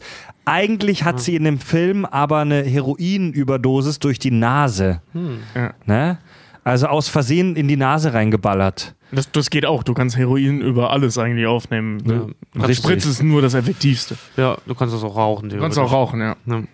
Wichtig ist, dass es ein Schleimhäutegerät oder ein Blutbahngerät. Ja, auf jeden Fall geraten sie ja dann in diese Situation, in diese Patt-Situation, dass sie dann äh, Mia wiederbeleben müssen, weil sie halt Ja. einfach am Abnippeln ist. Sie hat eine Überdosis, sie hat Schleim vorm Mund, sie ist mega blass, sie zittert und sie hauen ihr dann eine Adrenalinspritze ins Herz, um sie wieder zu beleben. Jo. Du, Richard, du hast dich da so ein bisschen damit beschäftigt. Funktioniert das so, wie wir das da sehen? Äh, ja, also äh, jetzt mal wirklich dann vom Punkt ausgehend, ähm, wie überlebt man Pulp Fiction? Them beim Thema Drogen, glaube ich, ist es ganz einfach, einfach nicht nehmen. Wirklich so einfach nicht nehmen, weil gerade Kokain und Heroin äh, sind halt extrem äh, anfällig für, für solche Sachen. Also ich, ich kann es mal Wann kurz sind sagen. aus Sex, Drugs and Roll, Laktose, Intoleranz, Veganismus und Äh, ich habe nämlich, ich habe nämlich tatsächlich, ich habe hier ähm, bei, in, in Hamburg bei der, bei der Suchthilfe angerufen und habe mich darüber informiert. Ähm, größtenteils das halt erstmal nur für Kokain. Äh, einmal nur kurz zusammengefasst: Kokain ist halt ein weißes Pulver aus dem Kokastrauch. Man kann das schnupfen, spritzen oder auch rauchen. Das ist dann Crack, oder? Wenn man es raucht? Genau, wenn du es rauchst, dann ist es Crack. Das ist ja so richtig chemisch hergestelltes, dreckiges äh, Kokain ja dann auch. Mit, mit, mit ähm, da ist ja Backpulver, glaube ich, sogar drin. Das, wenn du es rauchst, das knackt ja, deswegen wird es ja Crack genannt. Genau, ich wollte gerade sagen, das ist nicht äh, Koks, wenn du es rauchst, ist Crack, sondern schlechtes Koks. Ja, Gestreckt, aber das, Ding, aber rauchst, das Ding ist Crack, halt, ja. von, von der Sache her kannst du Koks auch rauchen halt, ne? Grundsätzlich ja, Die grundsätzlich. Wirkung von Kokain dauert ungefähr, wie gesagt, von offizieller Stelle gehört, zwischen 10 und 60 Minuten gerade mal. Echt? Ja, zwischen 10 und 60 Minuten. Danach baut dein Körper, das ist das, äh, also baut dein, dein, dein Körper eigentlich nicht, aber dein Geist baut das wieder ab und dein Körper will mehr. Ähm, es wird in der Leber abgebaut und wenn man es zum Beispiel jetzt schnupft, was die gängigste Variante von Kokskonsum ist, dann äh, verengen sich deine Blutgefäße. Ähm, Aber es gibt ja also äh, so Leute, die, die auf Koks sind, so wie man so mitkriegt irgendwie. Also man kriegt da in Hamburg ja auf dem Kiez auch sowas mit. Ich habe es jetzt noch nie gesehen, dass jemand vor mir so ein Ding da äh, gerotzt hat, aber tausendmal gesehen aber gehört, ey, also Alter. wirklich selber wird Ey, mit eigenen Kiez- Augen irgendwo auf- gesehen, habe ich es jetzt noch nicht. Doch, schon tausendmal gesagt. Aber wenn du im Kiez irgendwo auf dem Klo geh, aufs Klo gehst oder so und du hörst nur einfach, dass irgendwo schon einer am Schnaufen ist, so irgendwie, dann weißt du schon, der hat sich Also, Alter, ich, mu reingedonnert. ich muss ganz ehrlich sagen, ich habe das auch schon mal gemacht vor ein paar Jahren. Mit, äh, mit einem Haufen besoffener kanadischer Soldaten. Das ist eine mega geile Geschichte. Ähm, er Erzähle ich mal wann anderes. Das ist ein paar Jahre her. Äh, ähm, Wow. Also einige Jahre her, das war noch im Studium. Ähm, war ein krass. Also ich sag mal so, der Abend begann so, ich habe mich mit einem Kumpel mittags beim Das Hafengeburtstag. du hier Ja, ja, fuck it, es Alter. ist lange noch her. äh, so, paar, so vor ein paar Jahren. Äh, Scheiße. Also wie gesagt, das ist jetzt, warte mal, was haben wir jetzt 2017? Das ist sechs, sieben Jahre, in der 2018 aber schon, das ist fast sieben Jahre her. Ähm, Krasser Typ. äh, ich habe mich mit einem Kumpel am Bier beim Hafengeburtstag mittags um eins getroffen und der Tag endete original am nächsten Morgen um fünf auf einem kanadischen Kriegsschiff, auf dem Deck eines kanadischen Kriegsschiffes. Mehr sage ich nicht. Das, War das das nicht, war wo ein total abgefahrener nicht, wo Tag. du offiziell so äh, äh, Staatsfeind Nummer 1 Status bekommen hast, weil du auf kanadischem Gebiet warst. Ja, ich war damit auf kanadischem Gebiet. Ja, ja, also kein Scheiß. Ich war auf einem kanadischen Kriegsschiff und das ist original kanadisches Herrschaftsgebiet. Und da wurden wir dann sehr nett, also ich und ein Kumpel, sehr nett äh, mehr oder weniger von der Brücke so begleitet. Also die waren echt mega, mega entspannt, wie man sich Kanadier vorstellt. Selbst die Soldaten waren mega entspannt. Ähm, die Jungs, die uns damit draufgenommen haben, die waren wahrscheinlich, die sind wahrscheinlich nicht so gut dabei weggekommen, aber wir wurden einfach von dem Schiff begleitet und gut und mussten halt dann wieder zurück nach Hause finden. War ein geiler Cocaine is a hell of a drug, man. ja, Ja, das war worauf auch ich das hinaus erste wollte- und einzige Mal, worauf dass ich das jemals anfassen werde. Worauf ich hinaus wollte, man kriegt ja dann doch schon einiges irgendwie mit von Leuten, die mal, ne? Und die, da gibt es dann immer Geschichten, dass die halt irgendwie bis morgen zum eins oder zwei dann irgendwie durchfeiern. Ähm, passt jetzt nicht zusammen mit der Geschichte, dein Körper baut das in einer Stunde ab. Du kannst mir nicht Ja, die- erzählen, du kannst mir nicht erzählen, dass die, die- Leute jede Stunde nachlegen. Doch, die Wirkung, dieser Kick lässt halt nach, was dein Körper halt dazu führt. Weil Koks ist äh, eine. Äh, ko- kommen wir gleich zu. Ich wollte noch eigentlich noch ein bisschen was zur Wirkung von Kokain erstmal generell sagen, weil wir haben ja hier einen Bildungsauftrag. Äh, und zwar, wie gesagt, wenn man es schnupft, wenn man schnupft, ähm, ist halt die gängigste Form des Geräts halt, es verengt die Blutgefäße, deswegen, deswegen kriegt man so einen Rush halt, ne? Und über das Blut gelangt es dann halt auch ins, ins Gehirn.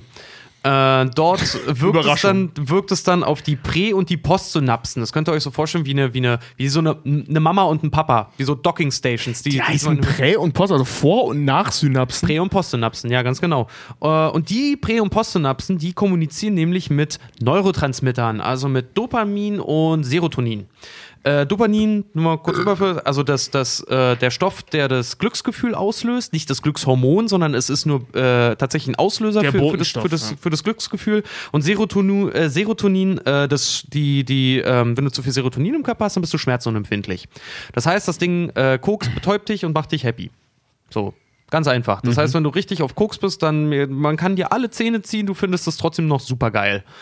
Ähm, und dieser, dieser, wie gesagt, Kommt dieser, drauf an, wie viel. Kommt drauf an, wie viel guckt. Also Zähne ziehen ist schon echt eine üble Nummer. Alles, alles, alles nur eine Frage der Dosis. Ja, wie, ne? gesagt, die, wie gesagt, die Prä- und die, Post, äh, die Postsynapsen, die kommunizieren durch die, diese Neurotransmitter und Kokain bewirkt jetzt, dass dieser Austausch zwischen Dopamin und Serotonin gestoppt wird.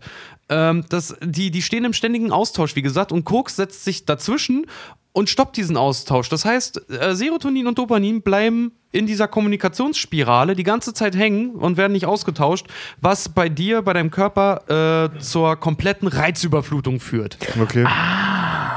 Also du hast ja zum Beispiel bei Ecstasy, ähm, also anständiges Ecstasy, wenn du das nimmst, ähm, da habe ich Das, was wir bei den Kack- und Sachgeschichten Genau, was- nehmen, was wir so das, machen. Das anständige Zeug. ähm, äh, dann ist das ja so, dass es dein, in der Pulle, ich fühle mich wie ein Rockstar. ja, dass du, dass du deinen Serotonin-Spiegel, äh, ähm, Spiegel, also du hast ja so eine, so eine Drüse, die das Zeug produziert und einen Speicher. Dein Körper speichert das Ding. Genau. Das Zeug, weil es sehr, sehr wenig davon braucht. Genau. Und bei Ecstasy wird es ja komplett leer gepumpt einmal. Und äh, deswegen bist du so geil drauf, angeblich. Keine Ahnung, habe Ja. ich keine Ahnung von. Aber jedenfalls ähm, ist äh, rein chemisch gesehen, bist du einfach in der besten Laune, die du möglichst haben kannst. Ja. Und mehr geht nicht. Und ähm, der, dieser Kater daher, den, den gibt es ja scheinbar bei, bei, bei äh, Koks, wenn du zu viel davon genommen hast, auch. Kokskater, so Depressionskater. dann halt. Genau, der kommt daher, dass dein, dein äh, ähm, Serotoninspeicher sich extrem langsam füllt. Also wirklich extrem lang. Der braucht ewig, um sich wieder zu füllen. Okay. Damit der Körper wi- wieder genug hat, um das überhaupt aufzuschenken. Weil dein Körper macht, was äh, auch sinnvoll ist, wenn man Geld ausgibt, äh, erstmal wieder sammeln, bevor er was rausgibt. Der- der also der gibt das nicht direkt raus, sondern sammelt erst und gibt dann wieder raus. Genau, Und also daher kommt die- diese Depression. Wenn die, wenn die Luke einmal auf ist, sobald es leer ist, macht dein Körper eigentlich erstmal, dein Hirn macht die Schotten erstmal eigentlich dicht. Mhm. Genau, und deswegen gibt es ja. bei vielen Leuten, die halt irgendwie auch längerfristig Koks nehmen, gibt es diese ganz krassen Depressionen Genau. halt einfach. Und das- typische Ja, Koks-Depression. und das hast du bei Koks beim ersten Mal, äh, oder wenn du es nur einmal machst und auch nicht viel, ähm, also wenn du jetzt nicht den ganzen Abend da sitzt und schnupfst und dann an einem Abend mal ein so eine Line gezogen hast, hast du das am nächsten Morgen nicht. Ähm, weil weil es halt einfach, weil weil es den Pu- äh, Speicher nicht leer pumpt, sondern nur diesen Kreislauf aufrechterhält. Ja. Ähm, hast du das nicht, sondern nur wenn du es ständig machst, weil dann immer mehr Serotonin reingepumpt Genau. wird in Ja, diesen ja, ja, Kreislauf. ja, ja. Genau. Was Tobi übrigens beschrieben hat gerade, nennt sich das mesolimbische System. Das wird einmal Genau, ja. komplett, das wird einmal komplett, wenn du Koks nimmst, das wird einmal komplett geöffnet und einmal wirklich komplett einmal wie, das ist wie, wie Hirn frei pusten. Ja. Wirklich. Deswegen sagen ja auch Leute, wenn sie Koks nehmen, so einmal irgendwie die Gänge frei kriegen im Kopf. Genau, richtig. Das hat. ist- Ich bin mir sicher, dass Leute, die das sagen, da auf, da auf komplexe neurologische Nein, äh, das, Prozesse hin. das ist hin nicht, aber Leute verspüren anspielen. halt dieses, dieses Gefühl, dass sie quasi einmal wirklich den Kopf quasi wie durchblasen würden. So, das. Ich habe selber noch nie Kurs genommen, aber das. Ich, Aber ich bläst, Leute, ich, kann, ich kann dazu auch nicht sagen, ich war super besoffen. Ich kann- ich keine kann Du hast selber Ich noch genug Koks Leute- genommen, aber du bläst auch gerne mal durch. Oh, der war so flach, Mann, ey. Ja, aber ich fand das witzig, dich Das dabei kommt jetzt, vorzustellen. weißt du, das sind, jetzt, das sind die 50 Cent, das sind 5 Euro in die Flachkasse. Ja, ich, ich fand das okay, ich fand, ich fand das gut. Ja, okay, dann gibst du noch 50 Cent an Tobi, ab dem das Maul Das, hält. das wäre nett. So, ähm, neben Alkohol ist tatsächlich äh, Kokain die zweithäufigste frequentierte behandelte Droge in Notfallstationen weltweit. Echt? Bis heute? Ja, Was? ja, Nicht, Wo denn? Gra nicht Gras? nee. Gras wird um einiges weniger behandelt als jetzt zum Beispiel als, behandelt. Ich, als, Entschuldigung, als, ich hab's gerade falsch äh, verstanden. als zum Beispiel eine, ein Koffein, eine Koffeinüberdosis oder sowas. ja gut, aber eine Grasüberdosis Ja, also, ist im Normalfall. Es kann mal so einen das schönen endet nur in, Postillon. da hast du, wenn du eine Grasüberdosis hast, kriegst du wahrscheinlich am ehesten eher eine, äh, einen Diabetes, du landest im Diabeteskoma, weil du plötzlich einen. Fressflash kriegst. Nee, nee, es gab, es gab mal so einen schönen Postillon, Postillon, Postillon, wie auch immer das Ding ausgesprochen wird. Post, Postillon. Postillon. Oder der äh, Postillion. Artikel so 19-Jähriger wegen Überdosis Marihuana eingeschlafen.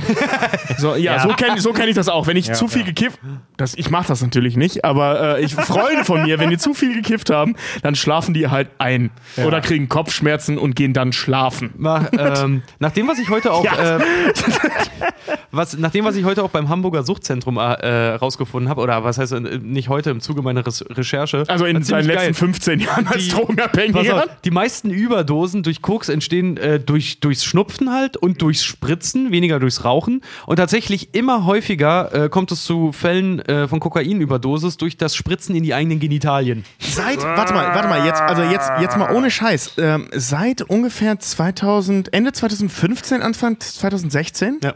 Kann das sein? Ja.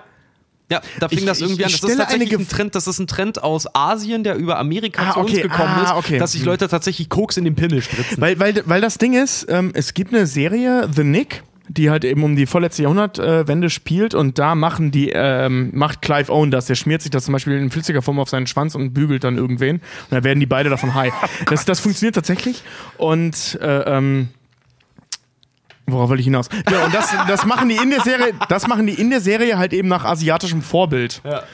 Wieso, wieso hauen die sich das alle in den Dödel? Äh, weil hat- das halt, das ist das gleiche, Weil als würdest du dir in die dein- Nase hauen. Das Ding ist halt in deinem, in deinem Schwell, äh, durch dein, äh, wenn du dir das quasi in den Schwellkörper oder so halt initiierst, du hast dort ein sehr gutes äh, kardiovaskuläres System, was extrem schnell und super gut in dein Blut, in deine Blutbasis geht. Was aber tatsächlich kontraproduktiv ist, weil, äh, sagen wir es mal so, Koka Kokain im Pimmel heißt wenig Action im Bett, meistens. Bei den meisten, sagen wir es mal so. Nicht meistens, sondern Okay. bei den meisten. Ja, weil das, kommen wir gleich zu, nämlich zu den schönen Nebenwirkungen, die es bei solchen Sachen nämlich auch gibt. Weil Nadeln im Penis, ja, das kann nur schlecht enden eigentlich. So, das sollte der gesunde Menschenverstand eigentlich mit dem machen. Aber wie gesagt, bei einer Überdosis, Oh, bei, einer, bei einer Überdosis äh, von Kokain, äh, das kann tatsächlich eine sehr traumatische Wirkung auf die Betroffenen haben. Und dadurch, dass die so die Leute euphorisch werden, ist halt Kokain halt auch so abhängig, weil durch dieses Euphoriegefühl, ähm, durch die erste Dosis, die man hatte, das lässt wenn du dieselbe Dosis nochmal nimmst, ist die Wirkung danach geringer. Deswegen Ja. nehmen Leute in dieser Euphorie immer mehr, was tatsächlich sehr schnell dazu führt, dass gerade auch, das klingt so bescheuert, aber gerade Anfänger quasi, ähm, gleich auch auf den ersten Hieb viel zu viel nehmen und deswegen halt ja, umfallen. aber das ist ja eigentlich, soweit ich jetzt weiß, bei praktisch allen Drogen so, dass die Rezeptoren im Körper abstumpfen irgendwann. Ja, aber bei Kokain ist das tatsächlich ziemlich krass. Also wenn die Leute auch gerade auf so einem Hoch sind. Weißt du, du kennst das, ich kenne es zum Beispiel auch, wenn ich, wenn ich äh, Party mache und dann halt einfach so, dann raucht man schnell mal eine Schachtel Zigaretten weg, weil du rauchst, unterhältst dich mit jemanden, schwupps, machst dir die zweite an, schwupps, machst dir die dritte an, du bist gerade immer noch beim ersten Bier, aber einfach, weil es irgendwie gerade gut läuft.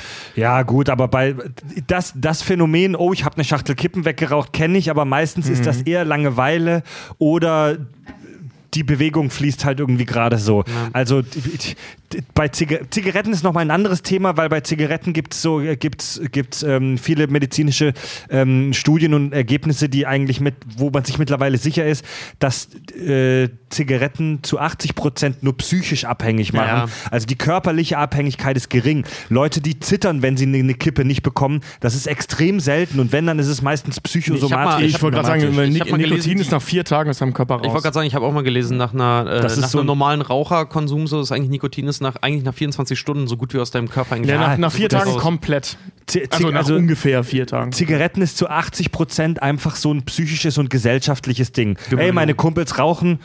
Scheiße, ich will auch diese Bewegung machen. Allein diese Bewegung. Ne, du hast was zu tun, du führst die Kippe zum Mund. Und ich bin mir sicher, dass die Raucher unter unseren Hörern jetzt in dem Moment, wo ich darüber spreche, gerade mega Bock nach einer Fluppe kriegen. Das ist doch Ich hier, auch. ihr kennt doch hier die, die Feuerzeuge, die jeder nimmt. Äh, die Big-Feuerzeuge. ja. Ne? Weißt, du, was, Eingetragene Marke. weißt du, was Big noch herstellt? Ja. Diese, diese durchsicht- Pimmelspritzen. Nein, diese Nee. durchsichtigen Kugelschreiber. Und auf Bleistifte. Die, ja, auf die man, auf denen man rumkaut. Also quasi dein, deine, deine orale Phase damit äh, befriedigen Oh, willst. ja, ohne Scheiß, ohne Scheiß. Ein Kumpel von mir, der Hauke, der meinte mal, äh, ähm, der hat so, so eine Werbung von, von so Big Bleistiften in der U-Bahn gesehen und meinte ey, ganz ehrlich, so habe ich angefangen zu rauchen, weil ich auf diesen beschissenen Big Bleistiften rumgelutscht habe. Und erst jetzt kriege ich da den Einklang, dass das auch die sind, die Feuerzeuge herstellen. Diese miesen Wichser. Es ist schade, dass Fred gerade nicht da ist, weil ich wollte jetzt eigentlich gerade zu, gerade zu den Symptomen einer Überdosis kommen, weil äh, jeder, der Tobias gerade beim Reden zugehört hat, äh, ich glaube so 90 Prozent dazu treffen auch gerade auf dich zu. Und zwar die Symptome einer Überdosis Kokain sind ein sehr hohes Energielevel, äh, Irrationalität, Angst, Ruhelosigkeit, Schlaflosigkeit, starke Stimmungsschwankungen, aggressives Verhalten, Panik und Paranoia, Erbrechen, Bauchschmerzen, exzessives Reden oder einfach nur Sprechen, erhöhte Herzfrequenz und Bluthochdruck, hohe Körpertemperatur, Brustschmerz, Ohnmacht und Benommenheit, Kribbeln in Armen und Beinen. Das können, das sind so möglich- mit die heftigsten Neben, äh, Nebenwirkungen von einer, also was heißt die Nebenwirkungen? Die Symptome von, okay, der Typ hat eindeutig eine Überdosis. Achso, ne, bei einer Überdosis ich da gerade so allgemeine Nebenwirkungen. Äh, ja, das klingt scheiße. Ja. Stell mal vor, das ist halt wirklich so. Es gibt tatsächlich auch so einen, so einen Zustand. Ähm, ich habe noch was jetzt, äh, wie sich, wie sich ähm, eine Überdosis auf deinen Körper halt allgemein auswirkt. Und gerade dieser Punkt zum Beispiel, Kribbeln in Armen und Beinen, das ist, das kann so heftig werden tatsächlich, dass jemand, der eine Überdosis von Koks jetzt zum Beispiel hat, dass der in einen, äh, quasi in eine Art Lock-in verfällt. Ähm, deine, deine, deine Muskeln fangen an so stark zu zittern, dass sie tatsächlich sich quasi wie Mini entzünden, anschwellen, Bäh. was sich auch unter anderem auf deine Stimmbänder auswirken kann. Dann kannst du nicht mehr nach Hilfe rufen. Klingt voll Das heißt, du bist, scheiße. du bist in diesem Drogen, was? du bist in diesem Drogentrauma-Lock-in, äh, diesem miesen Trip halt einfach gefangen und kannst nicht mal um Hilfe rufen. Das heißt, du verreckst vor dich hin einfach nur. Und das muss furchtbar sein. Das muss richtig scheiße sein. Das sind aber dann schon extreme Fälle, oder? Das passiert bei einer Überdosis, ja. Moment, also wa- so wenn du wenn du wenn du guckst, rotzt, dann bist du gut drauf, haben wir jetzt schon gesprochen. Ja, du bist euphorisch, du bist cool drauf, ähm, du äh, alles ist so ein bisschen verstärkt, du hast verstärkte Sinneseindrücke, alles ist intensiver, bla bla bla bla. Aber wenn du dir eine Überdosis reinknallst, wie ist das dann? Zappelst du dann rum wie wie jemand, äh, der zu viel Koks genommen hat? Oder, pass auf. oder, oder, hab- oder liegst du dann in der Ecke oder was passiert es, dann? ist gut, dass du sagst, nämlich die körperlichen Probleme, die bei einer Überdosis zum Beispiel auch auftreten. Zum Beispiel dein, dein Herz. Ne? Wenn du Koks nimmst und davon halt auch dann zu viel zum Beispiel hast, ähm, generell, wenn man Kokain nimmt, wie gesagt, verengen sich die, die äh, Blut. Ähm, Gefäße. Na, die Blutgefäße, ganz genau. Was für dein Herz zur Folge hat, zum Beispiel, äh, was zum Beispiel ein Problem, arges Problem für dein Herz ist, weil deinem Herz wird Sauerstoff und Blut entzogen und du setzt deinem Herzen einen totalen Stress aus, was einen sofortigen Herzstillstand auch zur Folge haben kann. Das heißt, je nachdem, wie viel du genommen hast, wenn du schon auf dem Hoch bist, dein Körper das aber, äh, du auch von dem Kopf her und dein Körper das, weil du vielleicht auch gesoffen hast, das einfach nicht mehr mitkriegst, du aber weitermachst. Das heißt, dein Körper gerät, dein Herz gerät in einen absoluten Stresszustand, der halt einfach dazu führen kann, dass du dann tot umfällst. Shit. Klingt doch saugeil. Ja. Äh, tatsächlich die Langzeitwirkungen zum Beispiel auch aufs Herz bei langem Kokainkonsum. Ähm, du kannst tatsächlich starke Herzrhythmusstörungen davor, davon tragen und halt der, der Klassiker kardiovaskuläre Probleme. Das Also heißt, ich vermute, du tanzt dann nicht mehr, sondern du stehst eher in der Ecke und hast Atemprobleme. du bist einfach, du bist so, was du sagst, so, du bist, du bist gefangen an deinem eigenen Körper. Ich glaube, du kannst dann, du kannst nicht mal mehr eine Treppenstufe ordentlich hochlaufen dann wahrscheinlich, wenn du das längerfristig machst irgendwann. Und was lernen wir daraus? Kinder, lasst die Finger von harten Drogen. Keiner, keiner macht den Drogen. Keiner macht Ja, was den wir gelernt haben, kauft Gras in Ähm, Holland, aber Finger weg von allen anderen. Deine, Drogen. deine Lunge zum Beispiel, das ist auch ziemlich krass. Bei einer Überdosis Kokain, deine Bronchien können Spasmen auslösen. Ein Pneumothorax, also eine, äh, ein, ein Kollabieren deiner Lunge kann, kann eine Folge dessen sein. Und zum Beispiel durchs Spritzen entsteht eine Thrombose. Kann eine Thrombose entstehen, die bis in deine Lunge wandert. Eine Thrombose, für die es nicht wissen, das sind Blutklumpen. Das ist richtig so ein Klumpen, der dein Gefäß, der dein. Gefäß verengt. Und dieser Klumpen kann aber wandern. Und wenn der in deine Lunge wandert, kann es passieren, dass dir ein Lungenflügel einfällt und so eine Scheiße. Also das ist richtig, richtig übel. Übrigens, äh, jetzt kommen wir zum Thema Penis. Ich habe es nur sogar noch unterschrieben, äh, unter, unterstrichen. Wer sich Kokain, also Kinder, jetzt mal wirklich, wer hier zuhört, wenn ihr euch, kommen wir Koka- zum Thema wenn ihr, wenn ihr euch Kokain in den Penis spritzt, dann kann das eine starke Dysfunktion eures Penises zur Folge haben. Und wer sich Koks in den Pimmel spritzt, das Ding ist halt, dadurch können Thrombosen entstehen. Thrombosen im Schwanz sind tatsächlich nichts Unübliches. Das haben mir die in der Sucht, äh, in der Suchtzentrale heute auch erzählt. Die meinten so, dass ein Mann mal eine Thrombose im Schwanz hat, ist vollkommen normal. Das sind wie so kleine blaue Äderchen auf der Kuppe jetzt zum Beispiel. Das Ding ist halt, wenn du dir, wenn du dir halt Koks in deinen scheiß Pimmel injizierst, dann kann es passieren, dass du dort einen Blutstau verursachst, was dazu führen kann, dass äh, die Thrombose aus deinem Penis geschnitten werden muss oder in ganz üblen Fällen dir dein Ding abgenommen werden muss. Also Praxistipp, wenn ihr volle Kanne auf Koks vögeln wollt, zieht euch vorher Thrombosestrümpfe an.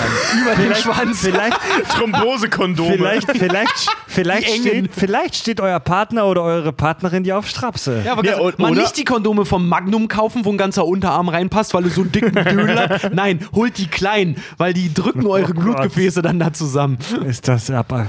Ey, Oder, lange, oder Träufeln statt Spritzen. wie, lange, wie lange hast du mit der Frau von der Suchthilfe da telefoniert, ey? Zwei Stunden. Das war ja, das war ging, Für so einen Scheiß haben die Zeit, oder die was? hatten, die hatten richtig Spaß, vor allen Dingen, ich hatte, die hatten auch richtig Spaß dran, dass ich die halt gefragt habe, weil äh, wie es dann halt ist, weißt du, du rufst dann an, sagst, also ich sag nicht, dass ich von den Kack- und Sachgeschichten bin, ich sage, ich bin für eine Online-Radioshow und hatte die halt, ge das Geile war, ich ja, halt, das, das, das kenne ich. das Geile war, das Geile war, ich rief halt an und meinte dann sehr schön guten Tag, Richard Obe, mein Name. Äh, ich wollte mich bei Ihnen mal äh, tatsächlich zum Thema Überdosis Kokain informieren. Und Ihre erste Reaktion war, äh, Herr Obe, w- wann brauchen Sie einen Termin? Ich brauche keinen Termin, ich brauche nur Infos. Ich brauch Stoff. ja, genau. Ich brauche keinen Termin, ich brauche Stoff. Nee, aber wirklich war ihre erste Reaktion so total so. Äh, So quasi diese, also ich kann sie noch Donnerstag eintragen. So, so, nee, brauche ich nicht. Ich will nur wissen, was passiert, wenn ich zu viel Koks auf meinen Penis streue. Wenn ich jetzt mit meinen Eiern das Buffet Teebeutel, wie sieht's damit aus? Aber Alter, das ist das Ding, ne? Deine Eier in so einen Sack Koks halten und dann auf einer Disco, wo mega viel ist, die Hosen runterlassen. Dann leuchtet dein Sack wie der Stern über Bethle- Bethlehem und alle wollen an deinen Eiern riechen. Aber jetzt mal, jetzt mal zu dieser. Äh, gib dir das mal kurz bildlich, weil die werden da high von. Verstehst du das? Ich finde das sau lustig. Weißt du, stehst du da mit leuchtenden Eiern wegen Schwarzlicht und alle wollen an deinem Sack schnüffeln und werden davon high. Mann, ist das Alter, geil? Alter, ist das geil? Ich kann doch die Leute tierisch foppen und einfach sagen, ey Leute, wetten, wetten ich schaff's heute, dass mir 30 Leute am Sack riechen und halt den halt vorher einfach in Mehl. Stimmt, das wäre das gleiche in legal. Alter. Wenn die an deinen Eiern im Mehl, ja, das ist deren Schuld. Sag mal, ähm, Natürlich Richard, nicht gut, Wichtig ist sagt, auch, wenn ihr Koks mit Mehl puncht, dann schwächt das Suchtgefühl. Okay. äh, Richard, wie, wie, wie, was ist mit dieser Adrenalinspritze, die wir in Pulp Fiction sehen? Wieso ballert man denen Adrenalin ins Herz? Also sollte man nicht meinen, dass Leute, die zu viel Drogen genommen haben, eher was zum Beruhigen brauchen? Naja, Fred, wie ich schon gesagt habe, wenn du Drogen, gerade wenn du solche harten Drogen nimmst, Ja. der, das, das tatsächlich das Erste, was mit deinem Körper passiert, ist, die zusammen, dass sich die Blutgefäße zusammenziehen. Ja. Ähm, wenn du Adrenalin ins Herz kriegst, in den Verteiler deines, weißt du, wenn ich K.O.-Tropfen von der Bar aus ausschenke, dann weiß ich, jeder in der Bar fällt irgendwann um. Wenn ich jetzt Adrenalin ins Herz spritze, weiß ich, das geht in den ganzen Körper halt einfach rein, weil dein Herz verteilt die Scheiße natürlich überall. Über die dicksten Arterien und Venen, die du auch noch hast. So, also, Also, du, deswegen- wirst, du wirst gewaltsam ins Leben gerissen. Quasi schon. Also man könnte das quasi, also ich bin kein Arzt, aber man könnte das theoretisch auch ganz große Gänsefüßchen auch langsam über die, über die Arme und Co. machen, über, über eine seichte Infusion. Aber wenn dir da einer abnippelt, dann hau das in den Zentralverteiler. Ich- ich dann, sagen, scheiß wird nicht wirklich, reichen, ja. dann scheiß wirklich in die Wasserversorgung. Ja. Also das macht, das macht man nicht nur bei Drogenüberdosis, das machst du zum Beispiel auch bei extremen, ähm, äh, wie heißen die, anaphylaktischen Schocks zum Beispiel, wenn jemand ähm, EpiPen und so in die Halsschlagader und so, ne? Genau, ja, oder eben direkt ins Herz. Also es gibt relativ Anaphylaktischer Schock ist, ein, ähm, ist eine Aller Allergische allergische, Reaktion. allergische Reaktion. Genau. Wenn, ja. wenn, wenn du als starker Allergiker gegen Bienen Bienen gegessen hast, ähm, dann sollte man äh, äh, sowohl dieses Antiallergikum Also als wenn auch du- eventuell eine Adrenalinspritze direkt ins Herz wenn, du, ballern. wenn du Chuck Norris sein wolltest, ja. Weil das Wichtigste ist an der Stelle erstmal das Herz wieder zum Laufen zu kriegen. Mhm. Alles andere ist dann erstmal zweitrangig, solange dein Herz wieder funktioniert. Das Ja. ist wie ja, bei ja, ja, ja. Wie bei Schleudersitzen, du wirst praktisch total zertrümmert bei so einem Schleudersitz, Aber du überlebst. aber du überlebst. Ja, Wichtig oh, ist erstmal am sehr, Leben bleiben. Sehr guter Vergleich, ja. So ein Schleudersitz bricht dir alle Knochen. Ja. Du wirst wahrscheinlich äh, im Krankenhaus aufwachen, aber du bist am Leben. Genau. Und wahrscheinlich, sind, wenn du Pech hast, nie wieder laufen können, weil das dein Rückgrat bricht, ist sehr wahrscheinlich. Ist das echt so bei, bei Schleudersitzen? Ich, habe das mal gelesen, dass es zum, also nicht sehr wahrscheinlich, aber dass es sehr, sehr oft vorkommt, dass dir, äh, also je nachdem, wie du angeschnallt bist, ähm, wenn du in einem Einsatz zum Beispiel unterwegs bist, also jetzt wirklich im Gefecht, nicht, nicht in irgendwelchen Übungen, wo dein Flugzeug abstürzt, sondern wirklich im Gefecht, ähm, wenn du da dein, deine Gürtel, Gurte löst, um dich besser bewegen zu können und dann spontan ziehen musst, kommt das sehr, sehr häufig vor, dass dein Rückgrat bricht. Weil Okay. die Gurte dann halt eben nicht mehr so angelegt sind, dass sie dein Rückgrat stützen, wie es Vorschrift ist. Alles klar. Aber ihr kennt das im Eifer des Gefechts, also jetzt nicht Gefecht im wahrsten Ja, Sinne des ja. Wortes, aber ne, dann, dann, dann, dann löst man schon mal irgendwelche äh, ähm, Vorschriften, um besser agieren zu können. Und in solchen Fällen bist du dann im wahrsten Sinne des Wortes äh, Gemüse. Was mache ich, wenn, wenn jemand neben, wenn der Typ neben mir in der Bar eine Kokainüberdosis hat? Äh, schwierig zu sagen. Das. Ding ist halt einfach, wenn man sich jetzt an die gängigen Symptome jetzt zum Beispiel orientiert. Eins der, der, der auffälligsten Merkmale, wenn jemand wirklich eine Koksüberdosis hat, sind zum Beispiel ähm, Kieferspasmen. Wenn einer wirklich da sitzt und nicht mehr weiß mit seinem Kiefer, wohin, der sieht also auch Zähneknirschen oder solche Sachen. Das ist ein eindeutiges Zeichen für der ist kurz vor einer Überdosis quasi. Ja. Wenn jetzt aber wirklich einer umkippt und wirklich Schaum vom Mund hat, da muss sofort gehandelt werden. Also äh, Notarzt rufen, ganz einfach. Notarzt rufen und sagen wirklich auch am Telefon, äh, ich habe hier jemanden, der hat eine, der hat eine Drogenüberdosis. Und sagen sie mir, was ich tun soll. Genau. Das, Ja. kann, das kann alles sein. Wenn der einen Atemstillstand hat, dann Herzmassage, ähm, äh, hier Mund zu Mund beatmen, Herzmassage, bis der Notarzt eintrifft, eintritt und so. Eintrifft. eintritt, eintrifft, eintrifft. Kommt. Eintrifft. bis der Notarzt kommt, äh, tatsächlich dann, dass der dann wirklich unter medizinische Betreuung gestellt werden kann. Und wie gesagt, diese Kieferspasmen sieht wirklich so aus, als würde jemand äh, so aller Exorzistenmäßig, als würde dem der Kopf wirklich fast durchdrehen. So. Also Das wir reden jetzt nicht von, ich knirsch ein kleines bisschen herum, sondern mein Kiefer dreht sich im Dreieck. Ja, was zum Beispiel auch krass ist bei einer Überdosis oder bei einer Langzeitnutzung von Kokain, ist zum Beispiel generell, äh, deine Organe werden dauerhaft blutunterversorgt, was dazu führen kann, dass du innerlich verbrennst. Nämlich, ähm, du hast eine dann sogenannte metabolische Säureüberdosis. Das heißt, alle Organe in deinem Körper, die Säure produzieren können, fangen an, zu viel Säure zu produzieren. Das heißt, du fängst an, innerlich zu verätzen. Das ist auch ziemlich scheiße. Oder das kann zu äh, Verätzungen deiner inneren Organe führen, wenn du längerfristig, weiß ich nicht, wenn du in den 70ern jeden Abend koksvoll irgendwo äh, rumgehampelt bist, kann es sein, dass du mit 60 halt einfach mal megamäßige Magenschmerzen hast, weil deine Magensäure halt einfach zu viel ist und das nicht mehr in den Griff kriegst. Also so, diese Nummer, dass sein Magen sich selbst verdaut. Bauchspeicheldrüse, wenn dann.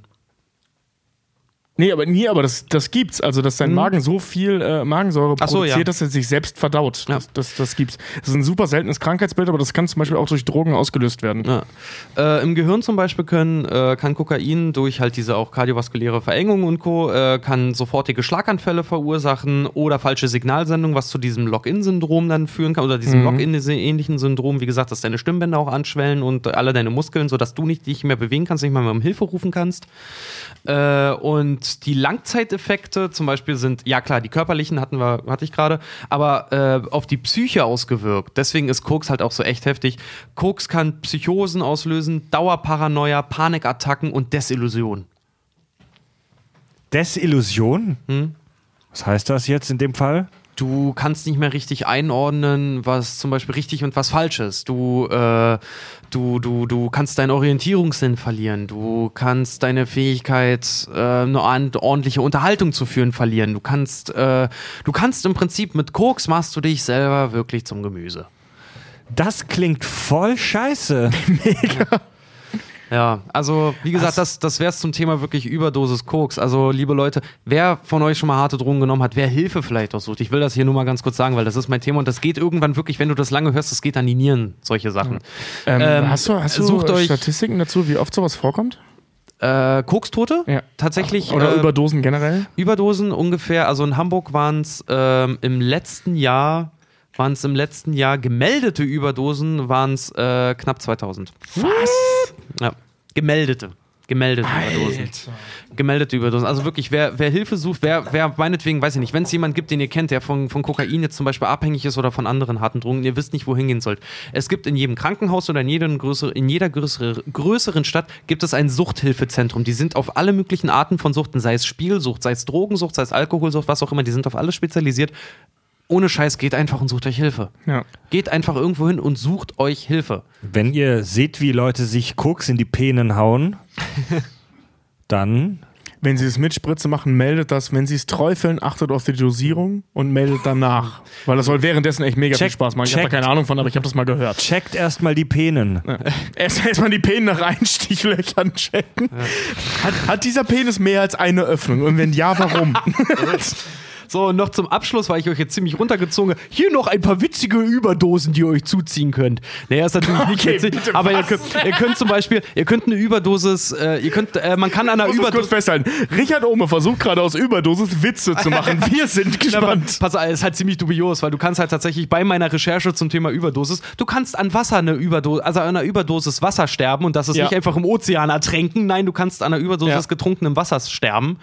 an, an zum Beispiel auch destilliertem Wasser, und dann platzen dir deine Zellen. Ja. Ist auch sehr geil. Ja, weil das, das destillierte Wasser äh, führt deinen Zellen zu viel, nee, Quatsch. Zu wenig Mineralien wenig zu, die Mineralien werden dann zu, ja. aus den Zellen rausgezogen, deswegen platzen deine Zellen.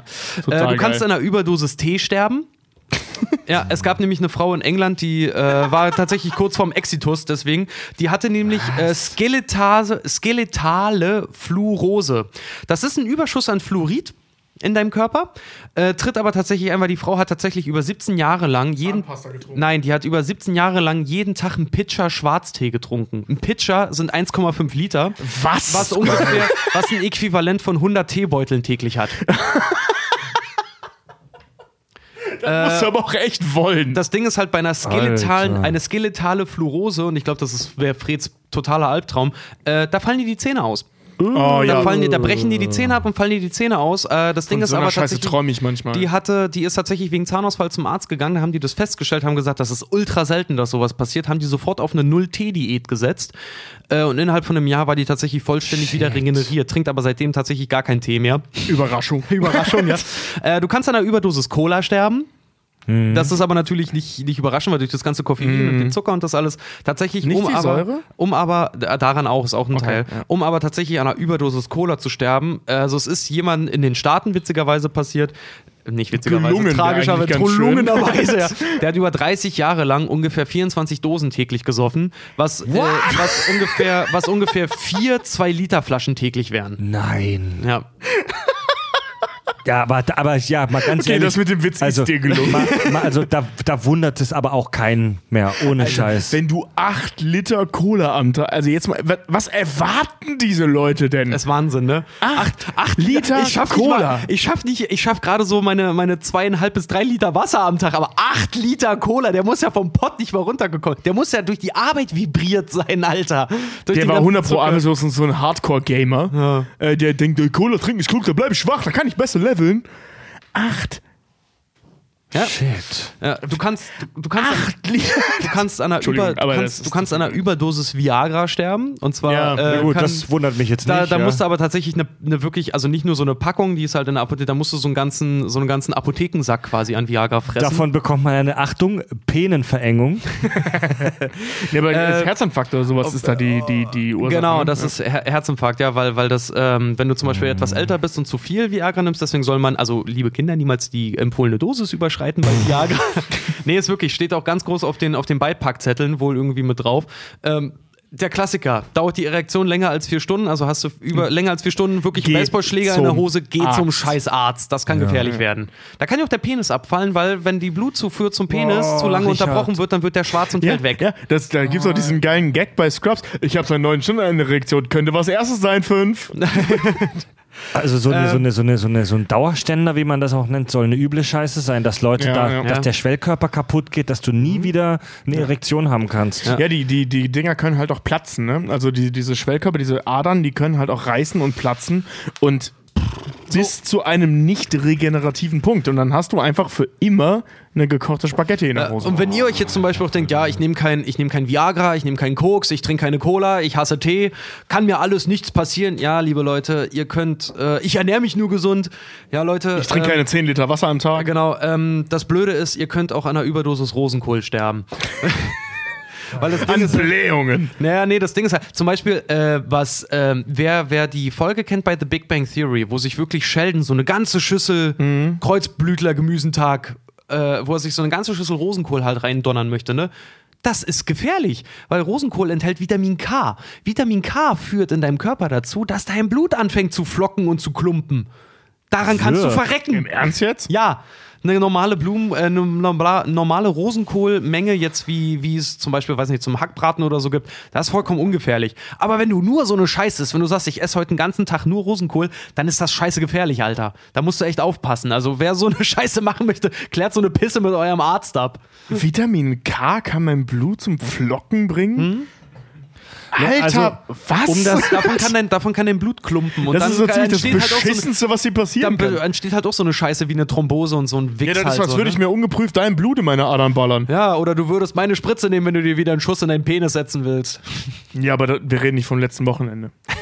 Ja, Vitamin C-Überdosis googelt Fred gerade. Davon kriegt man nur die Scheißerei. Ja, das Kann hab ich mal gehabt. Kann ich, kann ich nur, kann, warte, warte, warte, witzige Geschichte. Ich war mit, mit zwei Freunden zusammen, wir waren äh, zu Silvester in einer Cocktailbar hier in Hamburg und die machen da ohne Witz, die machen da den besten Tom Collins, den es gibt.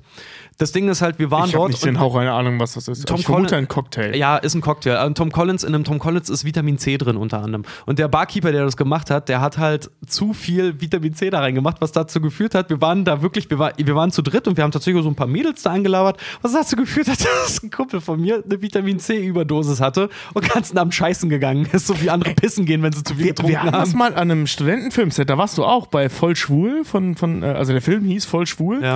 Ähm, äh, da, die wurden gesponsert, oder wir wurden gesponsert, also eher die, ich habe dann mitgemacht, ähm, von, von Innocent und wir, äh, die hatten wirklich palettenweise. Ah, der scheiß O-Saft. Dieser da, ja. O-Saft von Innocent mit extra Vitamin C, äh, der, der gan, das ganze Team hatte die Scheißerei. Richard hatte Glück, er war nur ein oder zwei Tage dabei oder so halbe Tage dabei. Und ich trinke keinen O-Saft. Ja, aber das Ganze, ey, ich habe die Scheiße auch mit nach Hause genommen, weil, weil das so, ein- so, so, ein- so ein Instant Drink, der läuft halt irgendwie nach zwei Tagen ab oder so. Das heißt, wir haben die alle die Scheiße mit. Ich habe ich hab wirklich eine Woche lang nur O-Saft getrunken. Ich war nur um Pott. Also nur. um die, um Nur. die, ähm, um die Geschichte ein bisschen abzukürzen. Meine Biolehrerin hat mir früher einen äh, guten Spruch mitgegeben, den, den hat ein großer Wissenschaftler namens Paracelsus gesagt. Alles ist Gift, nur die Dosis entscheidet. Du kannst von jedem Scheiß verrecken. Ne, Du kannst eine Überdosis Sauerstoff kriegen, das geht sogar relativ schnell. Du kannst eine Überdosis Wasser, wie wir schon gesagt haben, bekommen. Du kannst, wenn du es übertreibst, an allem verrecken.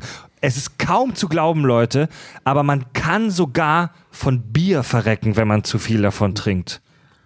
Ketzerei! Mumpitz! Tobi bewirft mich mit irgendwelchen Papierfetzen. Wie das, sagte, war, das war ein Stück von meinem Bieretikett. Ich kann wie auch, sagte Ebenezer Scrooge so schön in der Weihnachtsgeschichte? Humbug! Humbug. du kannst sogar von zu viel Sonneneinstrahlung sterben. Ja. Ja. Du kannst sogar von zu viel Kälte oder zu viel Wärme sterben. Nein. Übrigens, in Kasachstan war, äh, war letzte Woche minus 65 Grad. Habt ihr das mitgekriegt? Ja, aber gut, um, um mal das Ganze jetzt abzuschließen, Leute, keiner macht den Drogen. Äh, wenn euch einer Koks anbietet, sagt einfach, nein, ich hatte es schon im Penis, danke. Ja, besser ist das. Ja. Bevor wir hier zum ähm, letzten Themenkomplex tatsächlich jetzt kommen, äh, haben wir noch gar nicht drüber gesprochen. Pulp Fiction war für sieben Oscars nominiert. Äh, Stimmt, ja. Bester Schnitt, beste Regie, Uma Thurman als beste Nebendarstellerin, Samuel L. Jackson als bester Nebendarsteller, John Travolta als bester Hauptdarsteller, bester Film. Gewonnen hat der Film allerdings nur, oder naja, immerhin einen Oscar für das beste Originaldrehbuch.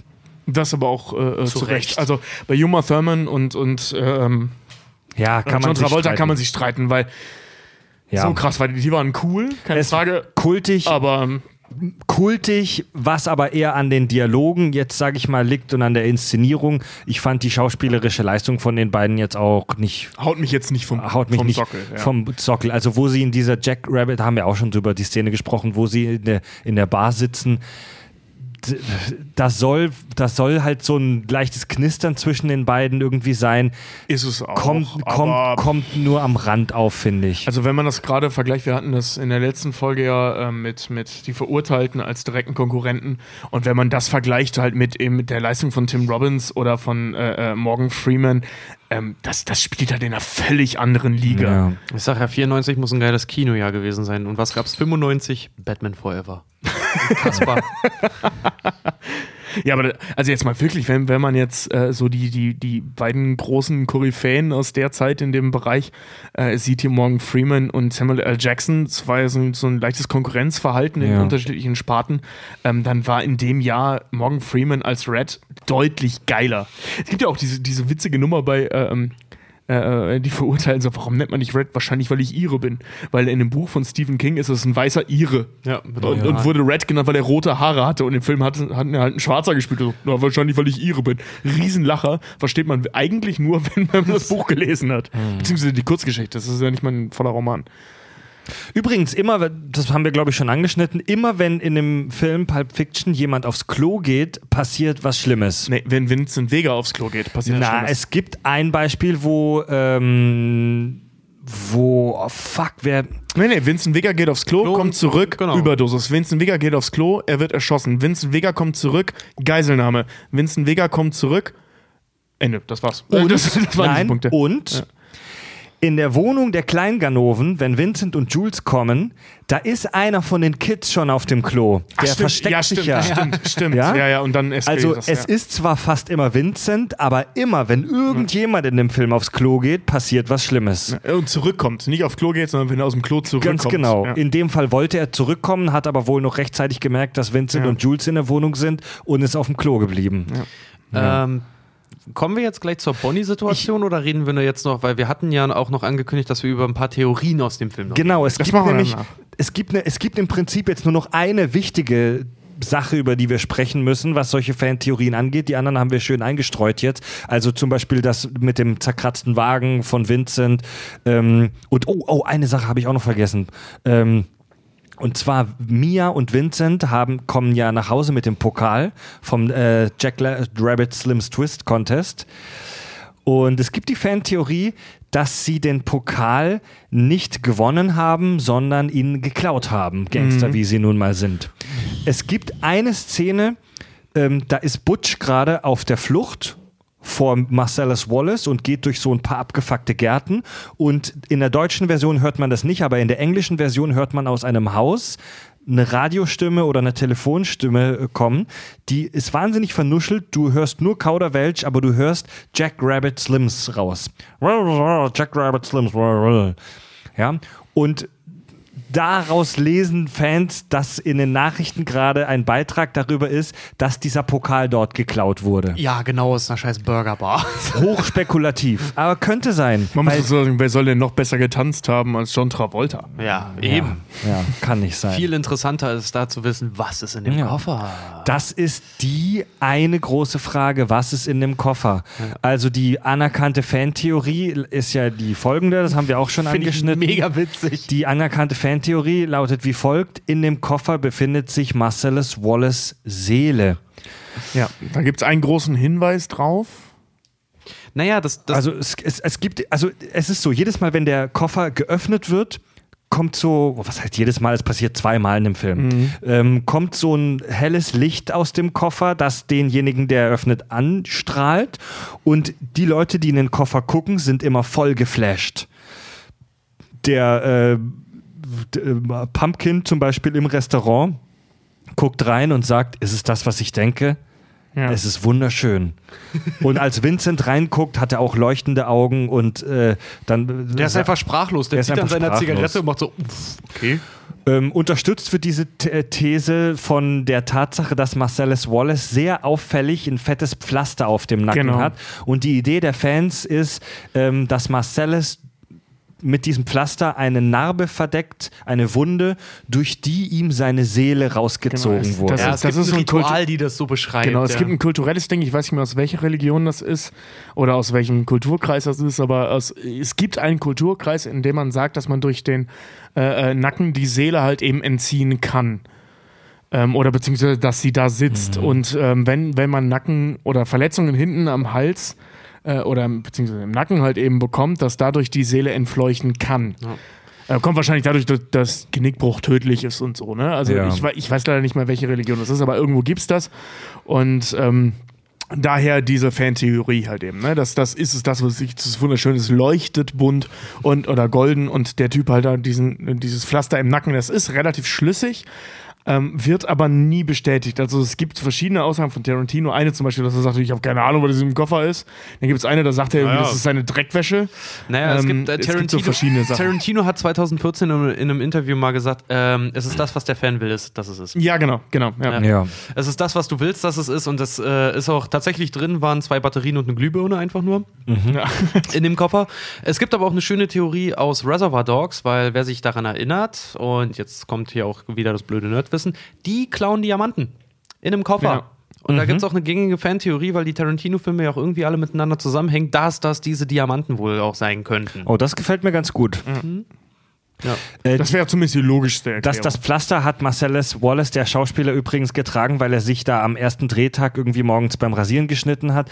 Und Tarantino hat dann wohl das Pflaster gesehen und sagte, ey, das sieht cool aus, lass es einfach dran. Ja, und er fand das halt so, so äh, einschüchtern. Er hat gesagt, es gibt nichts Besseres als dieses scheiß Pflaster, weil du siehst ihn ja anfangs auch nur, du siehst ja immer nur seinen Hinterkopf. Er hat gemeint, gerade für, für, die, anfangs. für die Person Marcellus Wallace ist das so ein geiles Gimmick halt einfach nur, dass er kurzerhand einen Drehplan umgestellt hat und gesagt hat, okay, pass auf, der Schauspieler wird jetzt nur von hinten gefilmt. Ja, sieht einfach so ein harter Typ so. Eben, ja, das ist echt cool, weil, weil du zeigst einfach nur durch das Pflaster, dass es nicht ein Typ ist, also so ein klassischer Schreibtischtäter, der nur da sitzt und Leute befehligt, sondern dass er offensichtlich auch anpackt. Also wenn, wenn er verwundet ist, heißt das, der Ja. packt auch an. Ja. Ja. Ähm, was ich übrigens sehr schön an der Stelle finde, ist so diese, diese Drehbuchnummer. Im Drehbuch steht halt in dem Comic, äh, in dem Koffer ist was Wichtiges. Und äh, Tarantino hat sich, wenn du so willst, nicht mal die Mühe gemacht zu erzählen, was in diesem Koffer ist. Wichtig ist, dass in diesem Koffer was Wichtiges ist. Und wenn da was drin ist, was du zeigst, dann gibt es immer noch so Stimmen, äh, die sagen können, ist das wirklich wichtig? Ist es das wirklich alles wert? Wenn es Diamanten sind, hätte man nicht das und das machen können. Und hier ist es halt eben schön, dass er das nicht zeigt und äh, ähm, einfach sagt, das ist mega wichtig. Durch das Licht zeigt, ist es mega wichtig und deswegen ist es mega wichtig. Wie gesagt, wie ich es in der letzten Folge schon angekündigt habe, wir hatten mal in so Freunde-Runde, einer feuchtfröhlichen Runde, hatten wir auch verschiedene Theorien aufgestellt, was in diesem Koffer halt drin ist. Und da kamen auch die wildesten Vermutungen halt zu. Da hat einfach einer rein, reingeschissen, zu, da sind die Diamanten drin und einer sagte auch, da ist die Seele von Marcellus Wallace drin. Und tatsächlich ein Kumpel von mir hat halt gesagt, ich glaube, da ist der Kopf von Gwyneth Paltrow drin aus sieben. Und er hat es mich fast zerrissen vor Lachen, weil das so geil ist. in the box? das so geil. Was glaubst du, das drin ist? Ganz ehrlich, der Kopf von Gwyneth Paltrow. Also wir wissen, wir wissen halt echt gar nichts über den Koffer und deswegen kann man alles rein interpretieren. Als ich den Film das erste Mal gesehen habe, dachte ich, da ist halt irgend, da sind halt irgendwie voll viel Drogen drin, so ein Riesenhaufen Koks oder Heroin dachte, oder so. Ich habe gedacht, das wäre Gold. Ja, ich dachte auch, weil es gelb rausleuchtet, dachte ich immer, als ich den das erste Mal gesehen habe, ich dachte, da wäre einfach haufenweise Gold Ich, drin. ich bin auch Also- ganz ehrlich zum ersten Mal, als ich äh, von den Fantheorien gehört habe, äh, ähm, auf die Idee gekommen, dass sowas anderes drin sein könnte. Ich war wirklich fest davon überzeugt, dass es einfach Gold. Ende. Also mich stört an dieser Marcellus Wallace Seele-Geschichte stören mich zwei Dinge, nämlich erstens ähm, in dieser Welt, die uns Pulp Fiction zeigt, gibt es sonst nichts, was auch nur ansatzweise ähm, einen Hinweis darauf gibt, dass da irgendwas Übernatürliches existiert. Das ist eine, eine, eine, eine zu 100% realistisch gezeigte Welt. Es ist natürlich alles von skurrilen Zufällen geprägt und von total abgefuckten Situationen. Total überzeichnet. Aber es ist alles, es ist alles realistisch mit, mit den Naturgesetzen, die wir kennen und mit dem, was wir so von der Welt wissen. Wieso sollte da jetzt eine Seele in einem Koffer sein? Und das Zweite, das mich daran stört, ist, dass diese Kleinganoven, diese Kids, diese Typen, die so aussehen, als ob sie halt wirklich gerade aus der Highschool kommen, wieso sollten die denn bitteschön an einen Koffer mit Marcellus Wallace Seele kommen? Gut, in der Welt von Pulp Fiction weiß man nie, über welche ich wollte Zufälle. gerade sagen, ja, das wäre schon möglich. Dass die Kids das, also äh, gesetzt im Fall, wir, wir nehmen das als realistisch an, dass die Seele in einen Koffer transferierbar ist.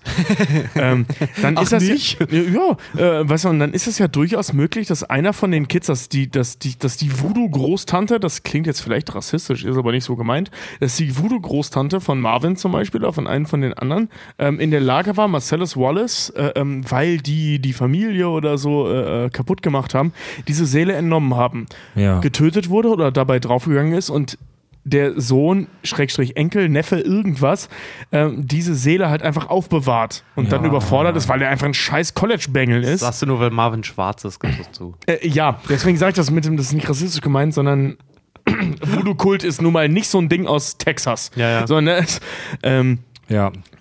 das Ja, könnte sein, spielt Seite- in der Welt natürlich eigentlich keine Rolle. Diese ganze Nummer mit dem Koffer gibt ihm aber halt so, einen- so, einen- so, einen- so einen geilen spirituellen Touch, wenn man das da reindenkt. Auf der anderen Seite, wenn es wirklich die Diamanten sind, am Ende von Reservoir Dogs, äh, Spoiler-Alarm, wer den Film nicht gesehen hat, so alle sterben. Äh, wenn es im Polizeigewahrsam ist, einer arbeitet bei der Polizei als Azubi, kommt in die Asservatenkammer, oh, ein Koffer voller Diamanten mitgenommen. So, Ja, oder halt auch. geklaut. Die haben einen Transporter überfallen, aber das können auch Kids. Also da, da musst du keine 30 für sein, um das zu machen. Um das Ganze mit einem kleinen, äh, saftigen Haufen Klugschiss nochmal abzurunden, der Koffer in Pulp Fiction ist ähm, etwas, das man in der, ich sage jetzt mal, Drehbuchautorensprache einen MacGuffin nennt. Habt ihr das schon mal gehört? Äh, ganz klassischer MacGuffin. Ein MacGuffin ist ein Objekt oder auch eine Handlung, äh, äh, Quatsch, ein Objekt oder auch eine Person, die die Handlung auslöst oder antreibt, ohne dabei selbst in die Handlung einzugreifen Genau. oder ähm, von irgendeinem Nutzen zu sein. Also der, der Koffer macht in dem Film nichts. Niemand kann mit dem Koffer irgendwas aktivieren, tun, jemanden angreifen, schützen. Ähm, der Koffer ist einfach nur da und die wollen den. Fertig. Ja. Ja. Es kann auch ein Ort sein, zum Beispiel. Ähm, Atlantis ist zum Beispiel ein super äh, MacGuffin, gutes Beispiel. Es kann was Abstraktes sein, wie der Sieg, die Macht, die Liebe. Der Begriff wurde von Hitchcock übrigens geprägt, weil der in irgendeinem alten Film mal eine Person hatte, die MacGuffin hieß. Wahrscheinlich irgendein alter Professor. Äh, tolle, spannende Beispiele für einen klassischen Ich MacGuffin. gerade sagen, da denk gerade drüber nach, so Herr der Ringe, der Ring, aber der kann ja was. Ähm, geht aber in die Richtung. Das ist im Prinzip der Ring in Herr der Ringe, nur dass er Ja. dich unsichtbar machen Naja, kann. gut, der- also Beispiel wenn du- die, die, die, Bibel, die Bibel zum Beispiel in äh, The Book of Eli. Stimmt, die Bibel in the Book of Eli. Also der, Ja. der, der Ring bei Herr der Ringe ist, wenn du ganz genau Ja, bist, das ist ist kein ja. MacGuffin, weil durch, durch die Tatsache, genau. dass er sich unsichtbar machen kann, verändert er die Das, Handlung. das wäre aber auch egal, aber es wird benutzt, um die Handlung zu verändern. Aber die Bibel zum Beispiel in The Book of Eli ähm, spielt im Prinzip keine Rolle, alle wollen es nur haben. Das Ding verändert die Handlung nicht. Also d- d- das ist tatsächlich so, dieses, also beziehungsweise das Buch, das ich nachher als Bibel herausstelle, als Blindenschriftbibel, ähm, das Buch, das Eli mit sich rumschleppt, ist ein MacGuffin. Ja. Alle wollen dieses Buch haben und das hat keine, keine Auswirkung auf die Handlung. ja. Äh, klassisches Beispiel, der Heilige Gral. Ja. Aber nicht in äh, Nicht bei Indiana in Jones. weil damit rettet er seinen Vater das Leben. Richtig, aber, Aber, wenn das aber in nicht der, wäre, wäre ja, es ein Aber in der klassischen King Arthur Saga, Genau. ähm, super Beispiel auch der Teppich in The Big Lebowski. Ja, ja, stimmt. Ja, stimmt. Der tritt die ganze damit wird die Handlung ausgelöst. Ja. Mit diesem blöden Teppich. Ey, aber der hat die Wohnung jetzt richtig gemütlich. Big Lebowski könnte eigentlich auch mal bald ein Thema sein. Was ich super geil finde, was ich super geil finde, ähm, in Star Wars Episode 4, A New Hope, ist R2D2 ein MacGuffin. er greift selbst in die Handlung nicht ein. Aber alle wollen ihn, weil sie die Info Aber, wollen. Ja. aber Stimmt. Ja. Stimmt. Oder Oder B, äh, äh, BB2 in Star Trek irgendwann. 7, in Star Trek 7, äh, Star Trek 7 sag, in Star Wars 7 ähm, ist Luke Skywalker ein MacGuffin. Ja, stimmt. Ja. ja. In ähm, Erwachen der Macht, ja. Ja. Ja. Da gibt's, da gibt's, da gibt's unendlich viele Beispiele dafür. Das ist äh, ja typisches Motiv. ja. Ja. Gut, Leute, Schön haben wir die Theorien jetzt auch. Kommen wir oh, zum- jetzt, jetzt bin ich echt oh, gespannt. kommen ey. wir zum letzten Thema. Und jetzt wird's noch mal richtig, richtig, richtig eklig. Also wir haben bisher bei unserer Google-Suche also Überdosen Kokain, äh, Sportwettenbetrug und jetzt kommt's. Die Bonnie-Situation, wir sprechen über Leichen. Also in der Bonnie-Situation haben die ja das große Problem, dass sie äh, Marv aus Versehen ins Gesicht geschossen haben Ich habe Marvin ins Gesicht geschossen. und diese Leiche loswerden müssen. Jetzt habe ich einfach mal gegoogelt, Leiche entsorgen. Was war, was war, äh, ich dachte, ey, mein Google-Suchverlauf ist eh schon fucked. Ja. Fuck off. Leiche entsorgen habe ich gegoogelt. Was war das allererste Ergebnis? Eine von Google gesponserte ähm, ges äh, ein, äh, ges Ad, also ein gesponserter Beitrag. Äh, Sperrmüllservice Hamburg. dann dann habe ich noch einen Haufen super alberner Ideen gefunden. Zum Beispiel sowas wie die Leiche einfach aufessen. Oder, Ja, heiße Ware. hast du Zeit? oder eine Idee fand ich relativ albern, aber auch irgendwie geil. Und zwar die Leiche per Post verschicken, ohne Absendeadresse, an einen Ort, wo sie lange Zeit nicht geöffnet wird. Also ein Kundenservice. Das ist doch. Es, Ja. gibt doch es gibt doch diesen Song von SDP mit Sido, eine Leiche Ja. heißt der. Da sagen die das auch, dass sie das einfach per Post verschicken. Und wenn ich, wenn ich einen, wenn ich einen Shop oder so finde, wo ich ein Paket ohne Absendeadresse abschicken kann, ist das eine geile Lösung, Alter. Allerdings wird die Leiche dort auch dann wieder auftauchen. Ja, vor allem wird das bei der, bei der Post vor allem erstmal.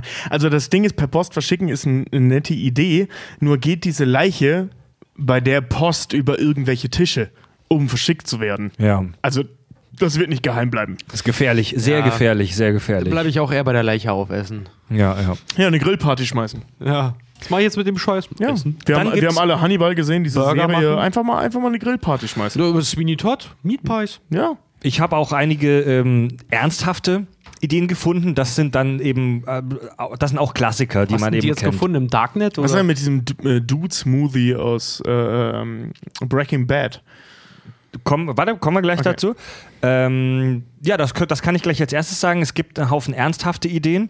Ähm, Klassiker aus Film und Fernsehen, so wie bei Breaking Bad zum Beispiel, die Leiche in Säure auflösen. Ähm, da haben wir das Problem, dass es erstens sauschwer ist, an diese Säuren zu kommen, die man da bräuchte. Äh, was aber auch nicht unmöglich ist. Bestimmte Berufsgruppen kommen da dran. Säure löst aber nicht den kompletten Körper auf, sondern es gibt Bestandteile im Körper, die nicht selbst durch die heftigsten Säuren, die wir kennen, aufgelöst werden können. Zähne. Äh, zum Beispiel Zähne, zum Beispiel auch bestimmte Bestandteile der Knochenstruktur. Ich, mö- ich habe da noch ein paar, ich habe da eine sch- paar spannende Infos gefunden, ähm, muss das an der Stelle allerdings abbrechen, denn wenn wir irgendwann mal eine Folge über Breaking Bad machen, werde ich da noch genauer drauf eingehen Ah, okay, können. ich wollte gerade sagen, weil es gibt auch Möglichkeiten, Zähne aufzulösen in verschiedenen Säuren. Nicht komplett.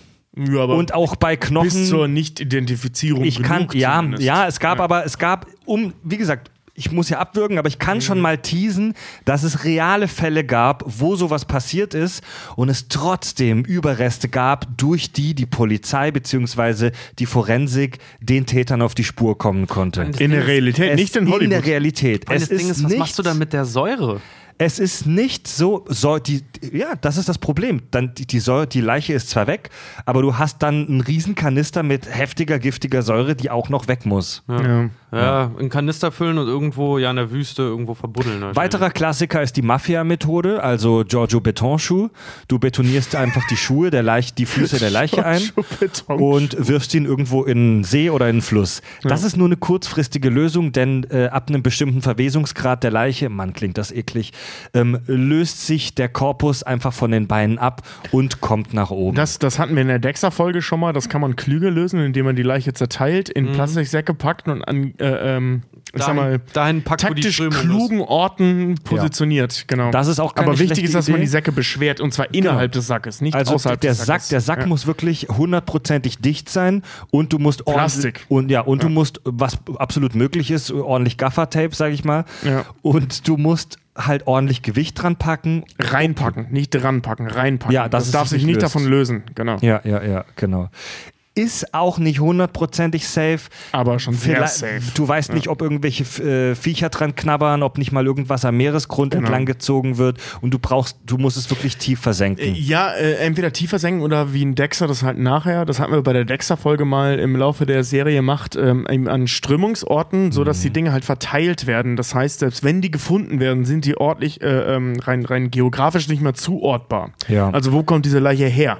Es gibt doch in den Staaten mittlerweile, ähm, weil das tatsächlich auch häufiger vorgekommen ist, gibt es mittlerweile standardisierte Größen, zum Beispiel auch für Gräber, weil das Problem da ist, das wird in Deutschland nicht gemacht, dass wenn Gräber ausgehoben werden, dass die über Nacht zum Beispiel offen bleiben. Und da ist es relativ häufig auch vorgekommen, dass in offene Gräber Leichen reingeschmissen wurden, zugeschüttet wurde und dann am nächsten Tag die, das Begräbnis halt war. Weil wo suchst du am seltensten, wo suchst du keine Leiche? Ja, auf dem Friedhof. Unter einer halt, ne? bereits vorhandenen Leiche. Den, das habe ich tatsächlich auch als, als Idee gefunden im, im, im Brown-Net.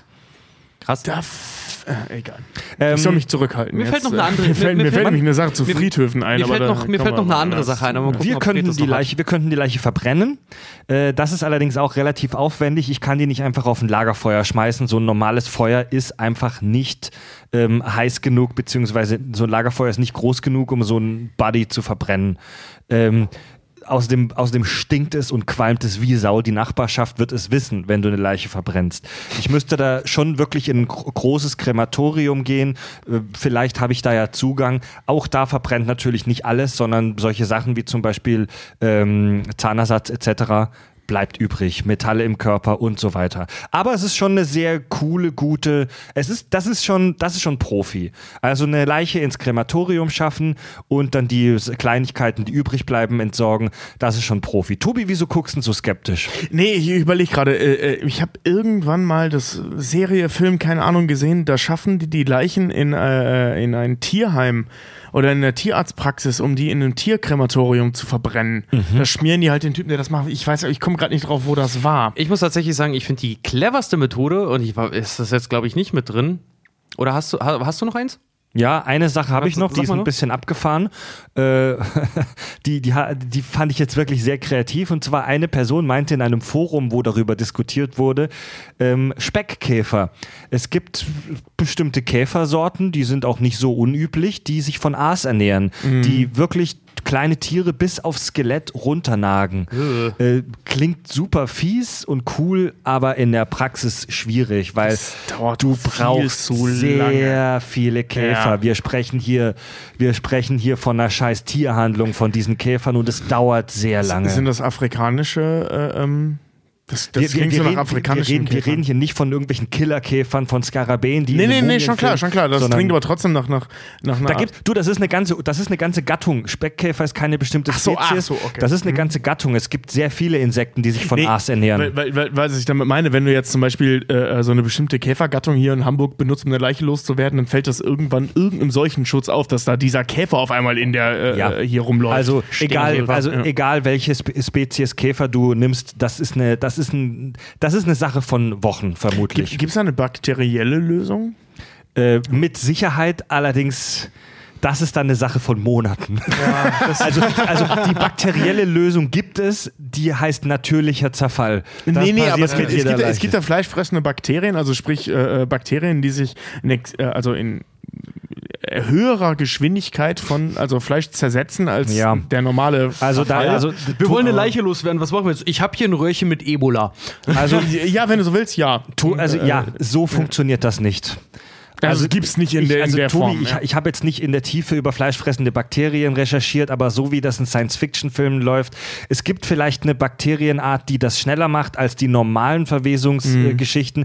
Allerdings reden wir hier vermutlich nicht über reden wir hier über 1,5 mal so schnell und nicht 100 mal so schnell. Nein, schon klar. Das war, ich, ich weiß nur, dass es fleischfressende Bakterien gibt, aber was es mit denen auf sich hat, weiß ich ehrlich gesagt nicht, weil ich kenne diesen Begriff hauptsächlich aus Ja. Scrubs. Und du, Richard, hast noch eine geile Idee, die hast du uns Ja. vorhin auf dem Balkon erzählt. Ja, äh, und zwar ähm, äh, aus dem Film Snatch.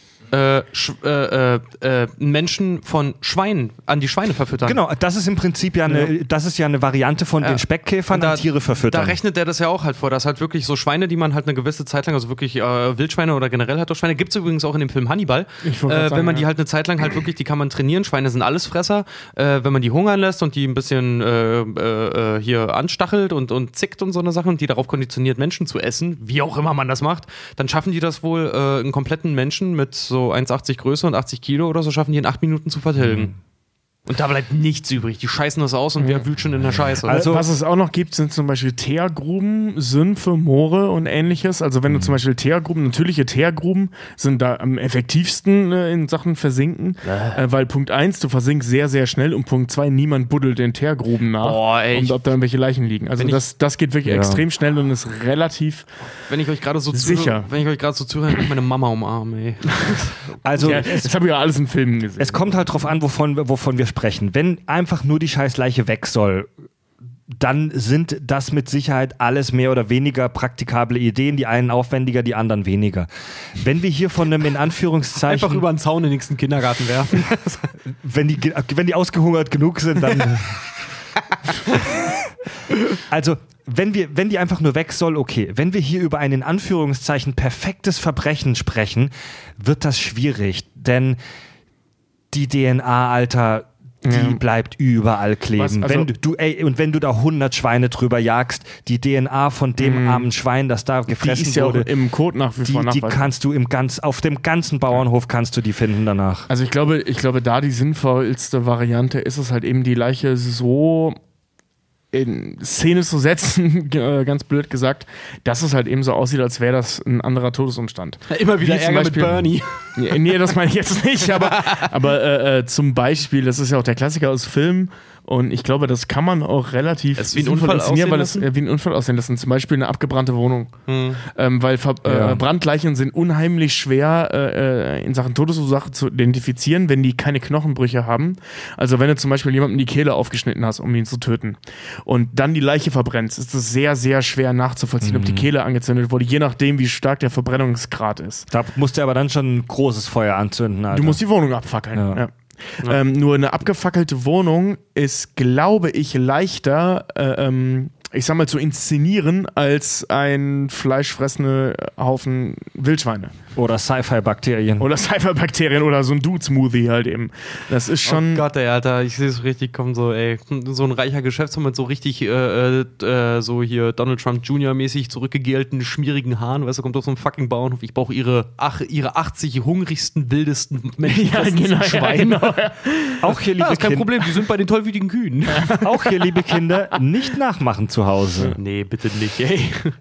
Gut, Tacheles. Kommen wir, mal, kommen wir jetzt mal wirklich zum ekligen und widerlichen Punkt. Ähm, wir alle als menschliche Kohlenstoffeinheiten, als äh, ja, Lebewesen, die wir hier rumlaufen, wir bewegen uns filigran durch die Welt, wir laufen, wir sprechen miteinander, wir rennen, wir fahren U-Bahn, wir gehen zur Arbeit jeden Tag. Was man schnell vergisst ist, was für ein widerlicher, großer und schwerer Sack an Fleisch, Gedärm und Shit so ein menschlicher Körper ist. Ja. Habt ihr schon mal, natürlich, jeder hat schon mal versucht, jemanden, der sich nicht bewegen will, zu bewegen. Die, keine Ahnung, die Freundin ist faul, du willst sie aus dem Bett ziehen oder man, man blödelt halt rum. Ein 80 Kilogramm schwerer Mensch hat in sich 40 Kilo Wasser, 24 Kilo Fett, 12 Kilo Protein, pures Eiweiß und im Schnitt 4 Kilogramm Knochen. Oh, Finde ich sogar recht wenig. Ich hätte Ich gedacht, dass mehr sagen, das Knochen ist echt wenig. drin sind. Ja. Ich habe mich ähm, in, im Zuge der Recherche hier so ein bisschen mit Tatortreinigung beschäftigt, weil das ein echt spannendes Thema ist. Das ist ein richtig, das ist ein äh, anerkannter Lehrberuf, ne? Mhm. Und Nicht jeder darf sich, also nicht jede Putzer darf sich einen Tatortreiniger nennen. Das Ja. musst du wirklich lernen. Und es ist, Ja, äh, es ist, also wir alle wissen ja schon jetzt so ein paar Kleinigkeiten auch über die super coole deutsche Serie Der Tatortreiniger mit Bjarne Mädel. Ähm, es ist aber wirklich noch ein sehr seltener Job. Also es ist nicht so, dass jede Gemeinde und jede Kleinstadt ihren eigenen Tatortreiniger hat. Das ist ein seltener Job. Es ist ein super heftiger und anstrengender Job. Ähm, das und jetzt wirklich mal im Fokus auf das, was wir in Pulp Fiction sehen. Die, die reinigen ja da diese, die müssen ja das Auto von Blut und von Gehirnflecken und so weiter ähm, reinigen. Ihr habt keine Ahnung, wie verfickt nochmal hartnäckig Blut ist. Blut ist ganz widerliche Scheiße. Selbst wenn du alles glaubst perfekt gereinigt zu haben, selbst wenn du nichts mehr siehst, es gibt Rückstände. Es gibt unsichtbare Eiweißrückstände, die zurückbleiben. und Plasmarückstände, Die ganz widerlich sind, ja. Ähm, wenn, du, wenn diese Eiweißrückstände längere Zeit irgendwo kleben bleiben und liegen, dann fangen die an so zu faulen, dann kannst du dir, dann holst du dir Toxoplasmose und anderen widerlichen Scheiß ins Haus.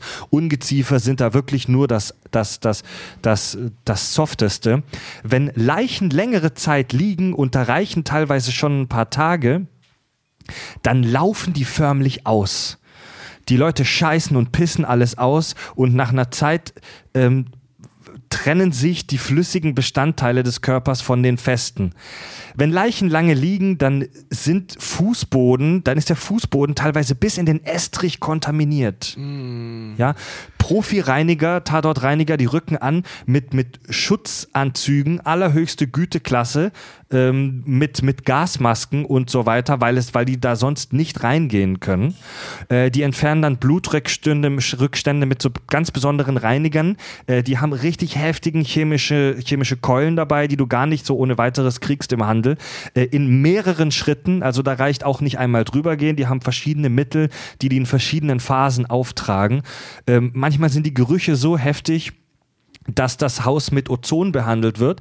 Also wenn du pures Ozon in so, in so eine Bude reinballerst, äh, kannst du tatsächlich solche Gerüche neutralisieren. Da darf dann aber kein Mensch ohne ne, ähm, Atemmasken drin sein, weil es ist hochgiftig.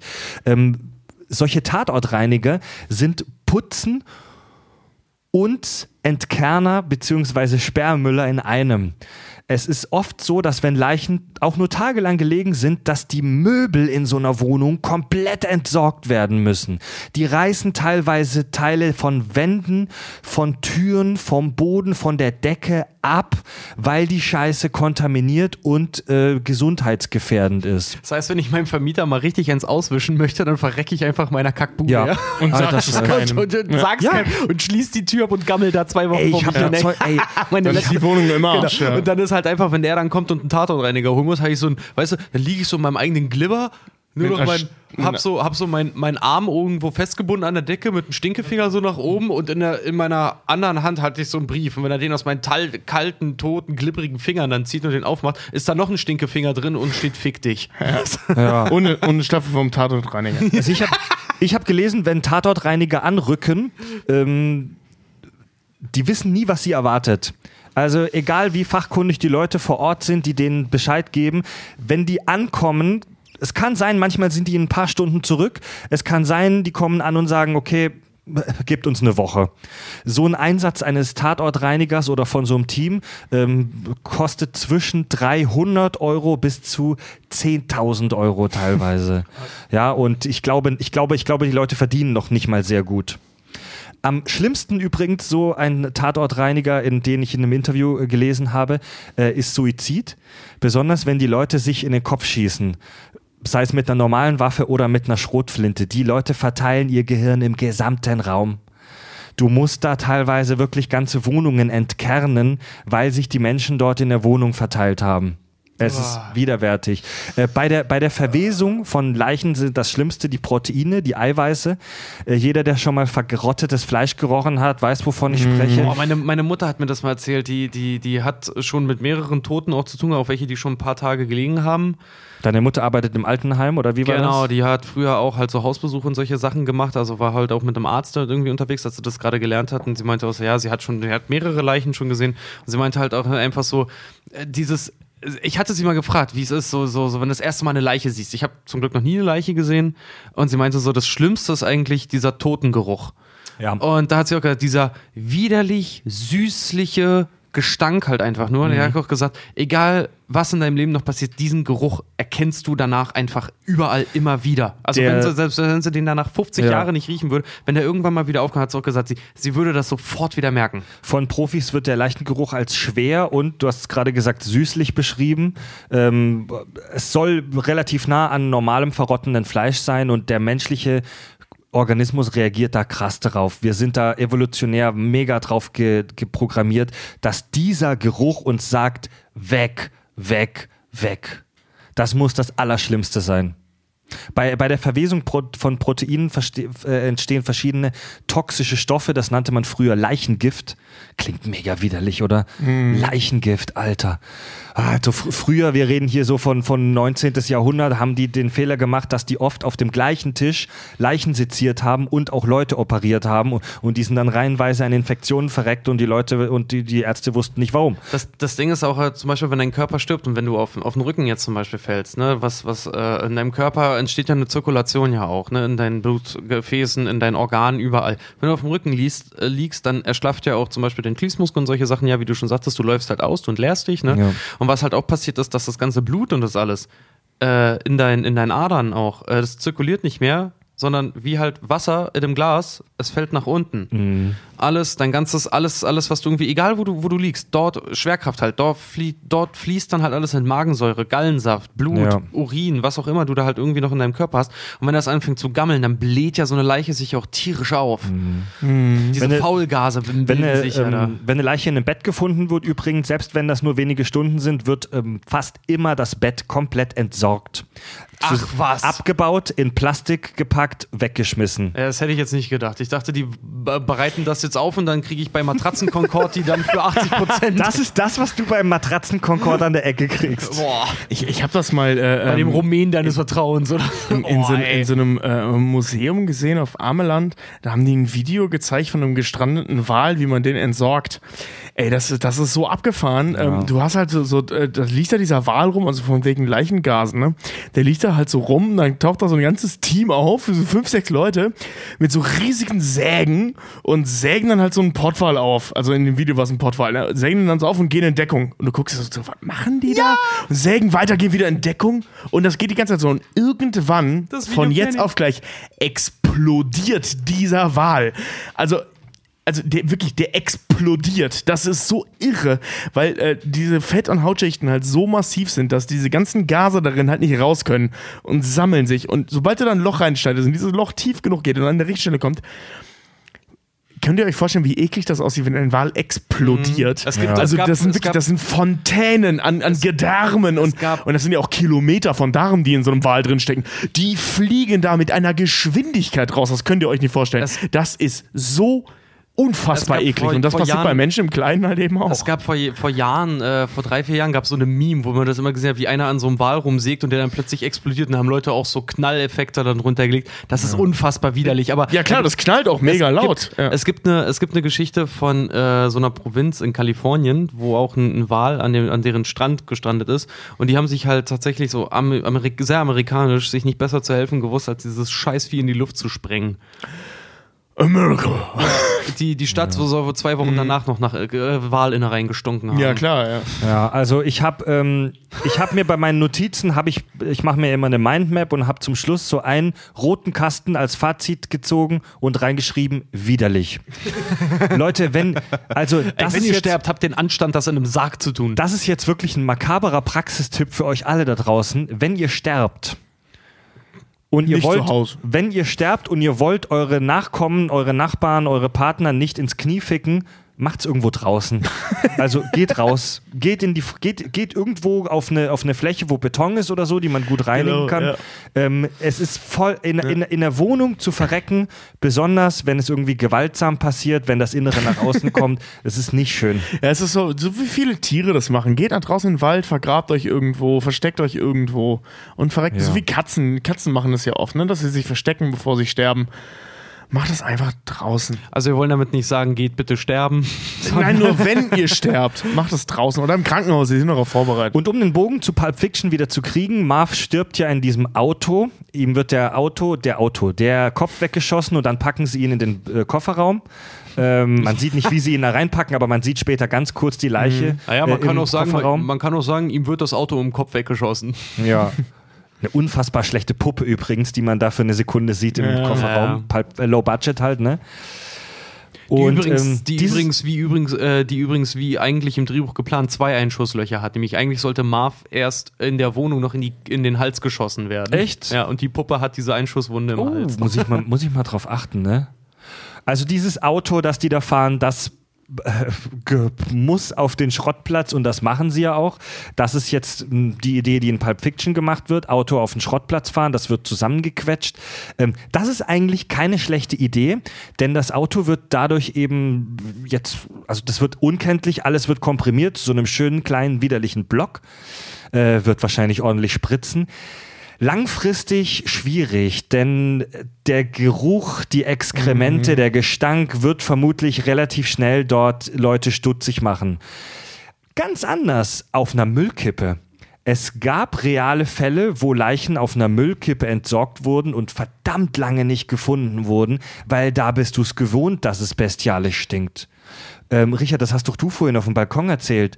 Ähm, Ach ja, ja. die ja, Geschichte von einer Anwältin. Genau, äh, von einer befreundeten Anwältin, wo die sich auch tatsächlich, weil die auch mit ähm, hier Kriminologen und sowas dann noch zusammenarbeiten, die hatten sich auch mal über das Thema äh, Leichensorgen unterhalten und quasi das perfekte Verbrechen. Und da hatte irgendeiner, hatte dort auch gedroppt, dass tatsächlich in Deutschland, jetzt gruselig wie es auch klingt, die meisten Leichen über den Hausmüll entsorgt werden. Und das ist und keinem also, auffällt. So makaber es ist, das ist vielleicht sogar die beste Möglichkeit von allen. Ja. In eine fette große ähm, Schwarze Plastiktüte schwarze Plastiktüte Hausmüll. packen, ne? Hausmüll.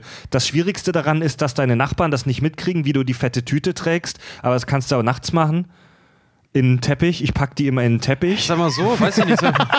stell, dir, stell dir mal äh, äh, einfach so, einen- so einen Fall auch vor. Stell dir mal vor, wenn du, wenn du zum Beispiel in eine Wohnung einziehst, ne? Du kriegst neue Möbel oder so, du hast haufenweise Schnick und Gedöns. Ich, ich trage da auch, wenn ich, als ich in meine Wohnung eingezogen bin, da trägst du halt auch locker mal, weiß ich nicht, 20 Säcke Müll dann halt irgendwie Ja, klar. raus aus der Du, Bude. du, ne? du zerkleinerst das Ding halt in der Badewanne, das- aber da, wo das- das, relativ also- leicht zu entfernen ist. Aber da muss man jetzt sagen, das Zerkleinern macht das Ganze schon erheblich komplizierter Und anstrengender anstrengender. und auch.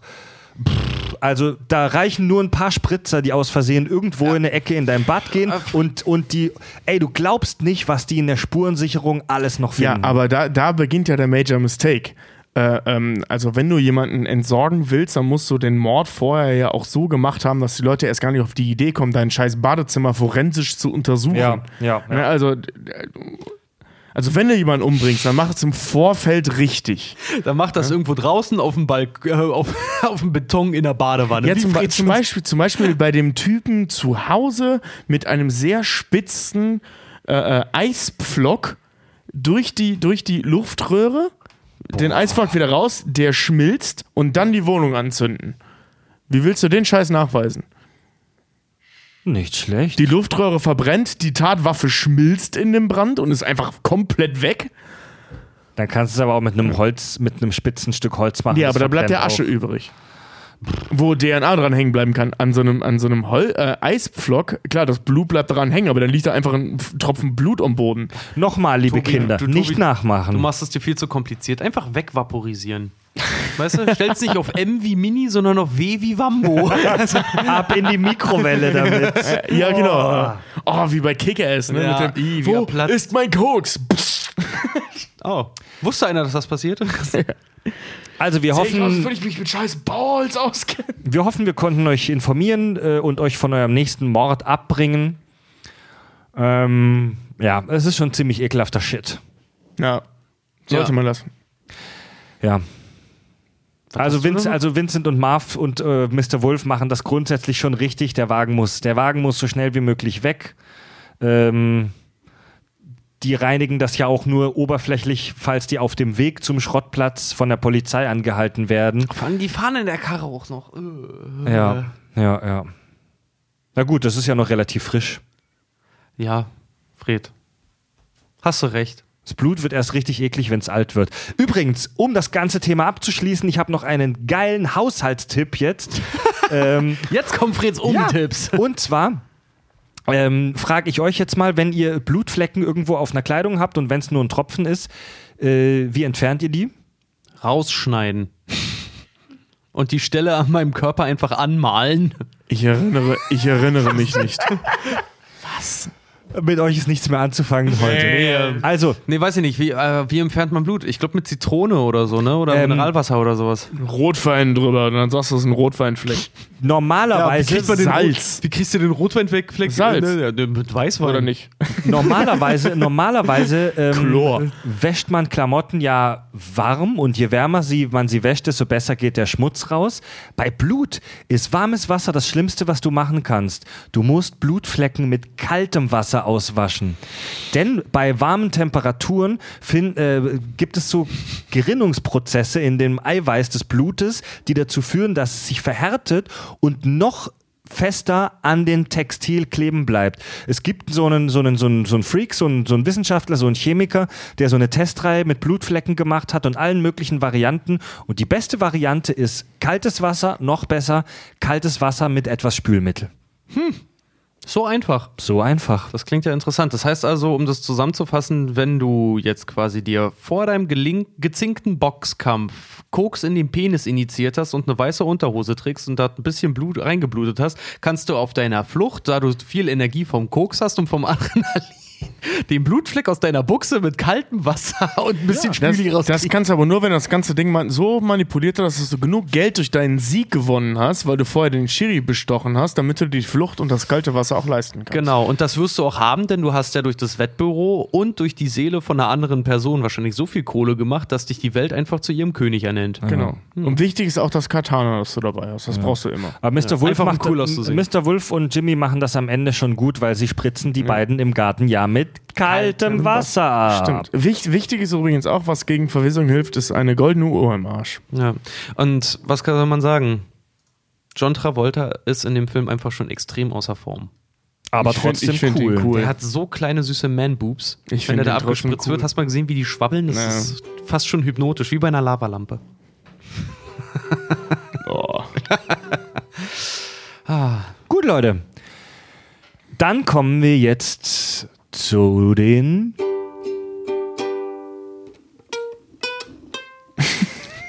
iTunes-Rezensionen. Wir lesen alle iTunes-Rezensionen vor, die ihr uns so gibt, und wir haben eine neue vom User Quad 2000. Fünf Sterne. Beeindruckender Name. Servus, ihr Darmdübel. Was soll man zu eurem Podcast sagen? Einfach fantastisch. Jeder, der ihn nicht hört, verpasst die kaktastischen Gespräche. Deshalb habt ihr ganz klar fünf Sterne verdient. Yeah. Und euer Kack- und. Sach-Premium setzt dem Ganzen noch die Krone auf. Macht bitte immer so weiter und habt Spaß an der Sache. Das hört man bei jeder Folge. Grüßt bitte auch die Gaststars wie, bitte den Namen Fab, mit einer heroisch tiefen Stimme sehr langgezogen aussprechen, da ich mich bei ihm fast immer vor Lachen einstuhle. Fab, Andi und so weiter, haut rein, lasst es krachen und immer mit der Wurst nach der Speckseite werfen. Wie hast du das neulich im Theater genannt? Wir sind heute voll bestuhlt. Wir sind, genau, es gibt im, im Theaterjargon, wenn man ähm, so viele Stühle in den Saal packt, wie da nur reinpassen, dann ist man voll bestuhlt. Sehr geil ist auch, wenn man eine Tanzfläche über hat, dann nennt sich das teilbestuhlt. Scheiße. ja, ganz genau. Als ich das zum ersten Mal auf dem Ticket gelesen habe, ich konnte nicht mehr. Äh, so, so, frei Platz, weil teilbestuhlt. Bitte was? Das ist doch den Leuten, die da. Ey, muss man. ich Geld gezahlt. Ohne Scheiß, das war ein Monsters of Liedermachen Konzert. Ich dachte so, ich sehe nicht richtig. Der Saal war teilbestuhlt. Die, Ba- die Band hat phasenweise äh, bei den Auswahl, weißt du, die machen kein Besetzschild auf die Plätze, die die kacken einfach drauf. Nee, vor allem, das, das klingt so, als würden sie von vornherein entschuldigen, dass die Klos einfach kacke sind. So, ey. Der Saal ist halt teilbestuhlt. er ist zum Teil beschissen, ja. Gut, dann kommen wir jetzt zum Hörerfeedback. War, war, war. War? Also, ich dachte, da kommt mehr Musik.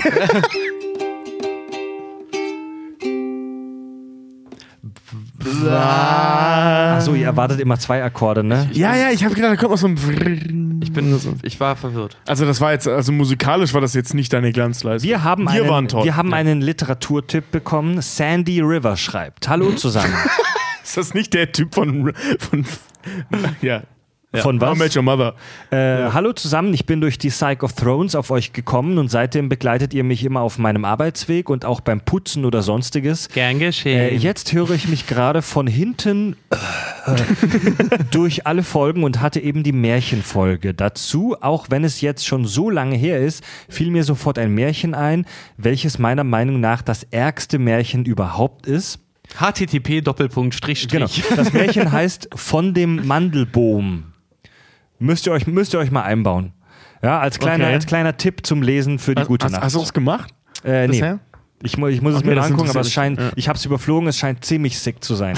Viel Spaß beim Lesen und jetzt fahre ich zur Arbeit. Liebe Grüße. Und Schönen eine, Feierabend. und Jo, eine, schönen Feierabend, eine ja, ähm, Zuschrift noch von, Wir, wir äh, denken an dich. von Frauke. Nach der Weihnachtsfolge ist mir aufgefallen, dass ihr wie die drei Fragezeichen seid. Nur eben verschissen. Toll. Hey, immer nicht beschissen. Tobi, der klugscheißende, moppelig, dynamisch geformte Justus. Teilbestuhlt. Richtig. Warte. Teilbestuhlt, super. Fred, Recherche und Archiv, aka Bob. Toll, ich bin, ich bin, ich, ich bin der Lappen. Ja. Warum werden immer Vergleiche mit den drei Fragezeichen oder TKKG? Ich habe das nie Damit- gehört. Damit alles seine Ordnung hat und im Rahmen bleibt, Richard als Peter Shaw, der Zweifler und Infragesteller. Ja, Schrägstrich Bildzeitung, das war ja auch einer meiner Lieblingsvergleiche. Dazu hat, Fand ich super gut, ey, ja.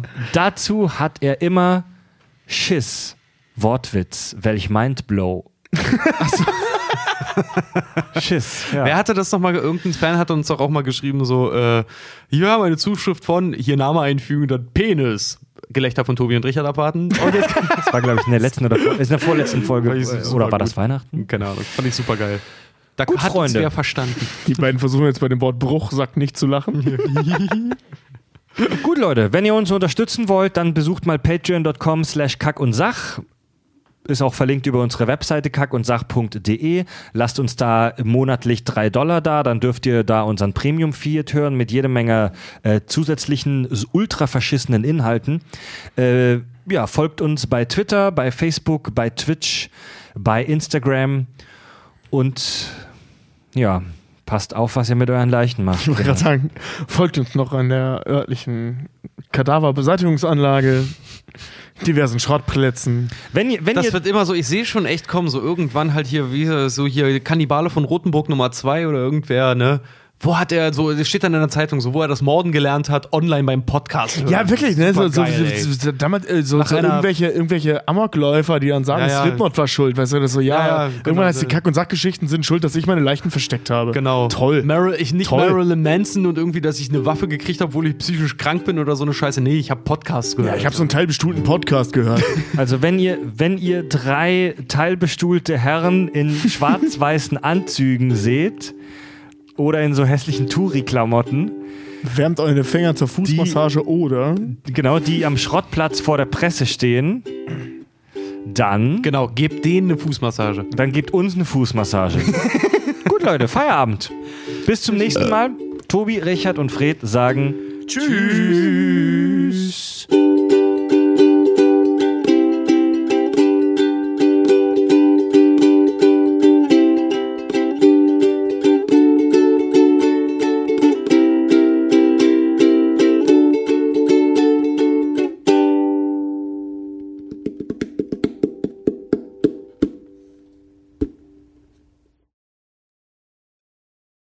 Wegen der Furzerei oder was? Ja, und wegen eurem Gestank. Ich hab, Wir stinken doch nicht. ich Ich riech hab doch gar nicht gefurzt. Ich auch nicht. Doch, Richard furzt die ganze Zeit. Nicht die ganze Zeit. Richard furzt ständig. Nina sagt, Richard furzt die ganze Zeit. Live on Die tape. ganze Zeit. Wir hören das nur nicht, weil wir unsere Kopfhörer aufhaben. Kann ich mal nur die Tonspur von Peter haben?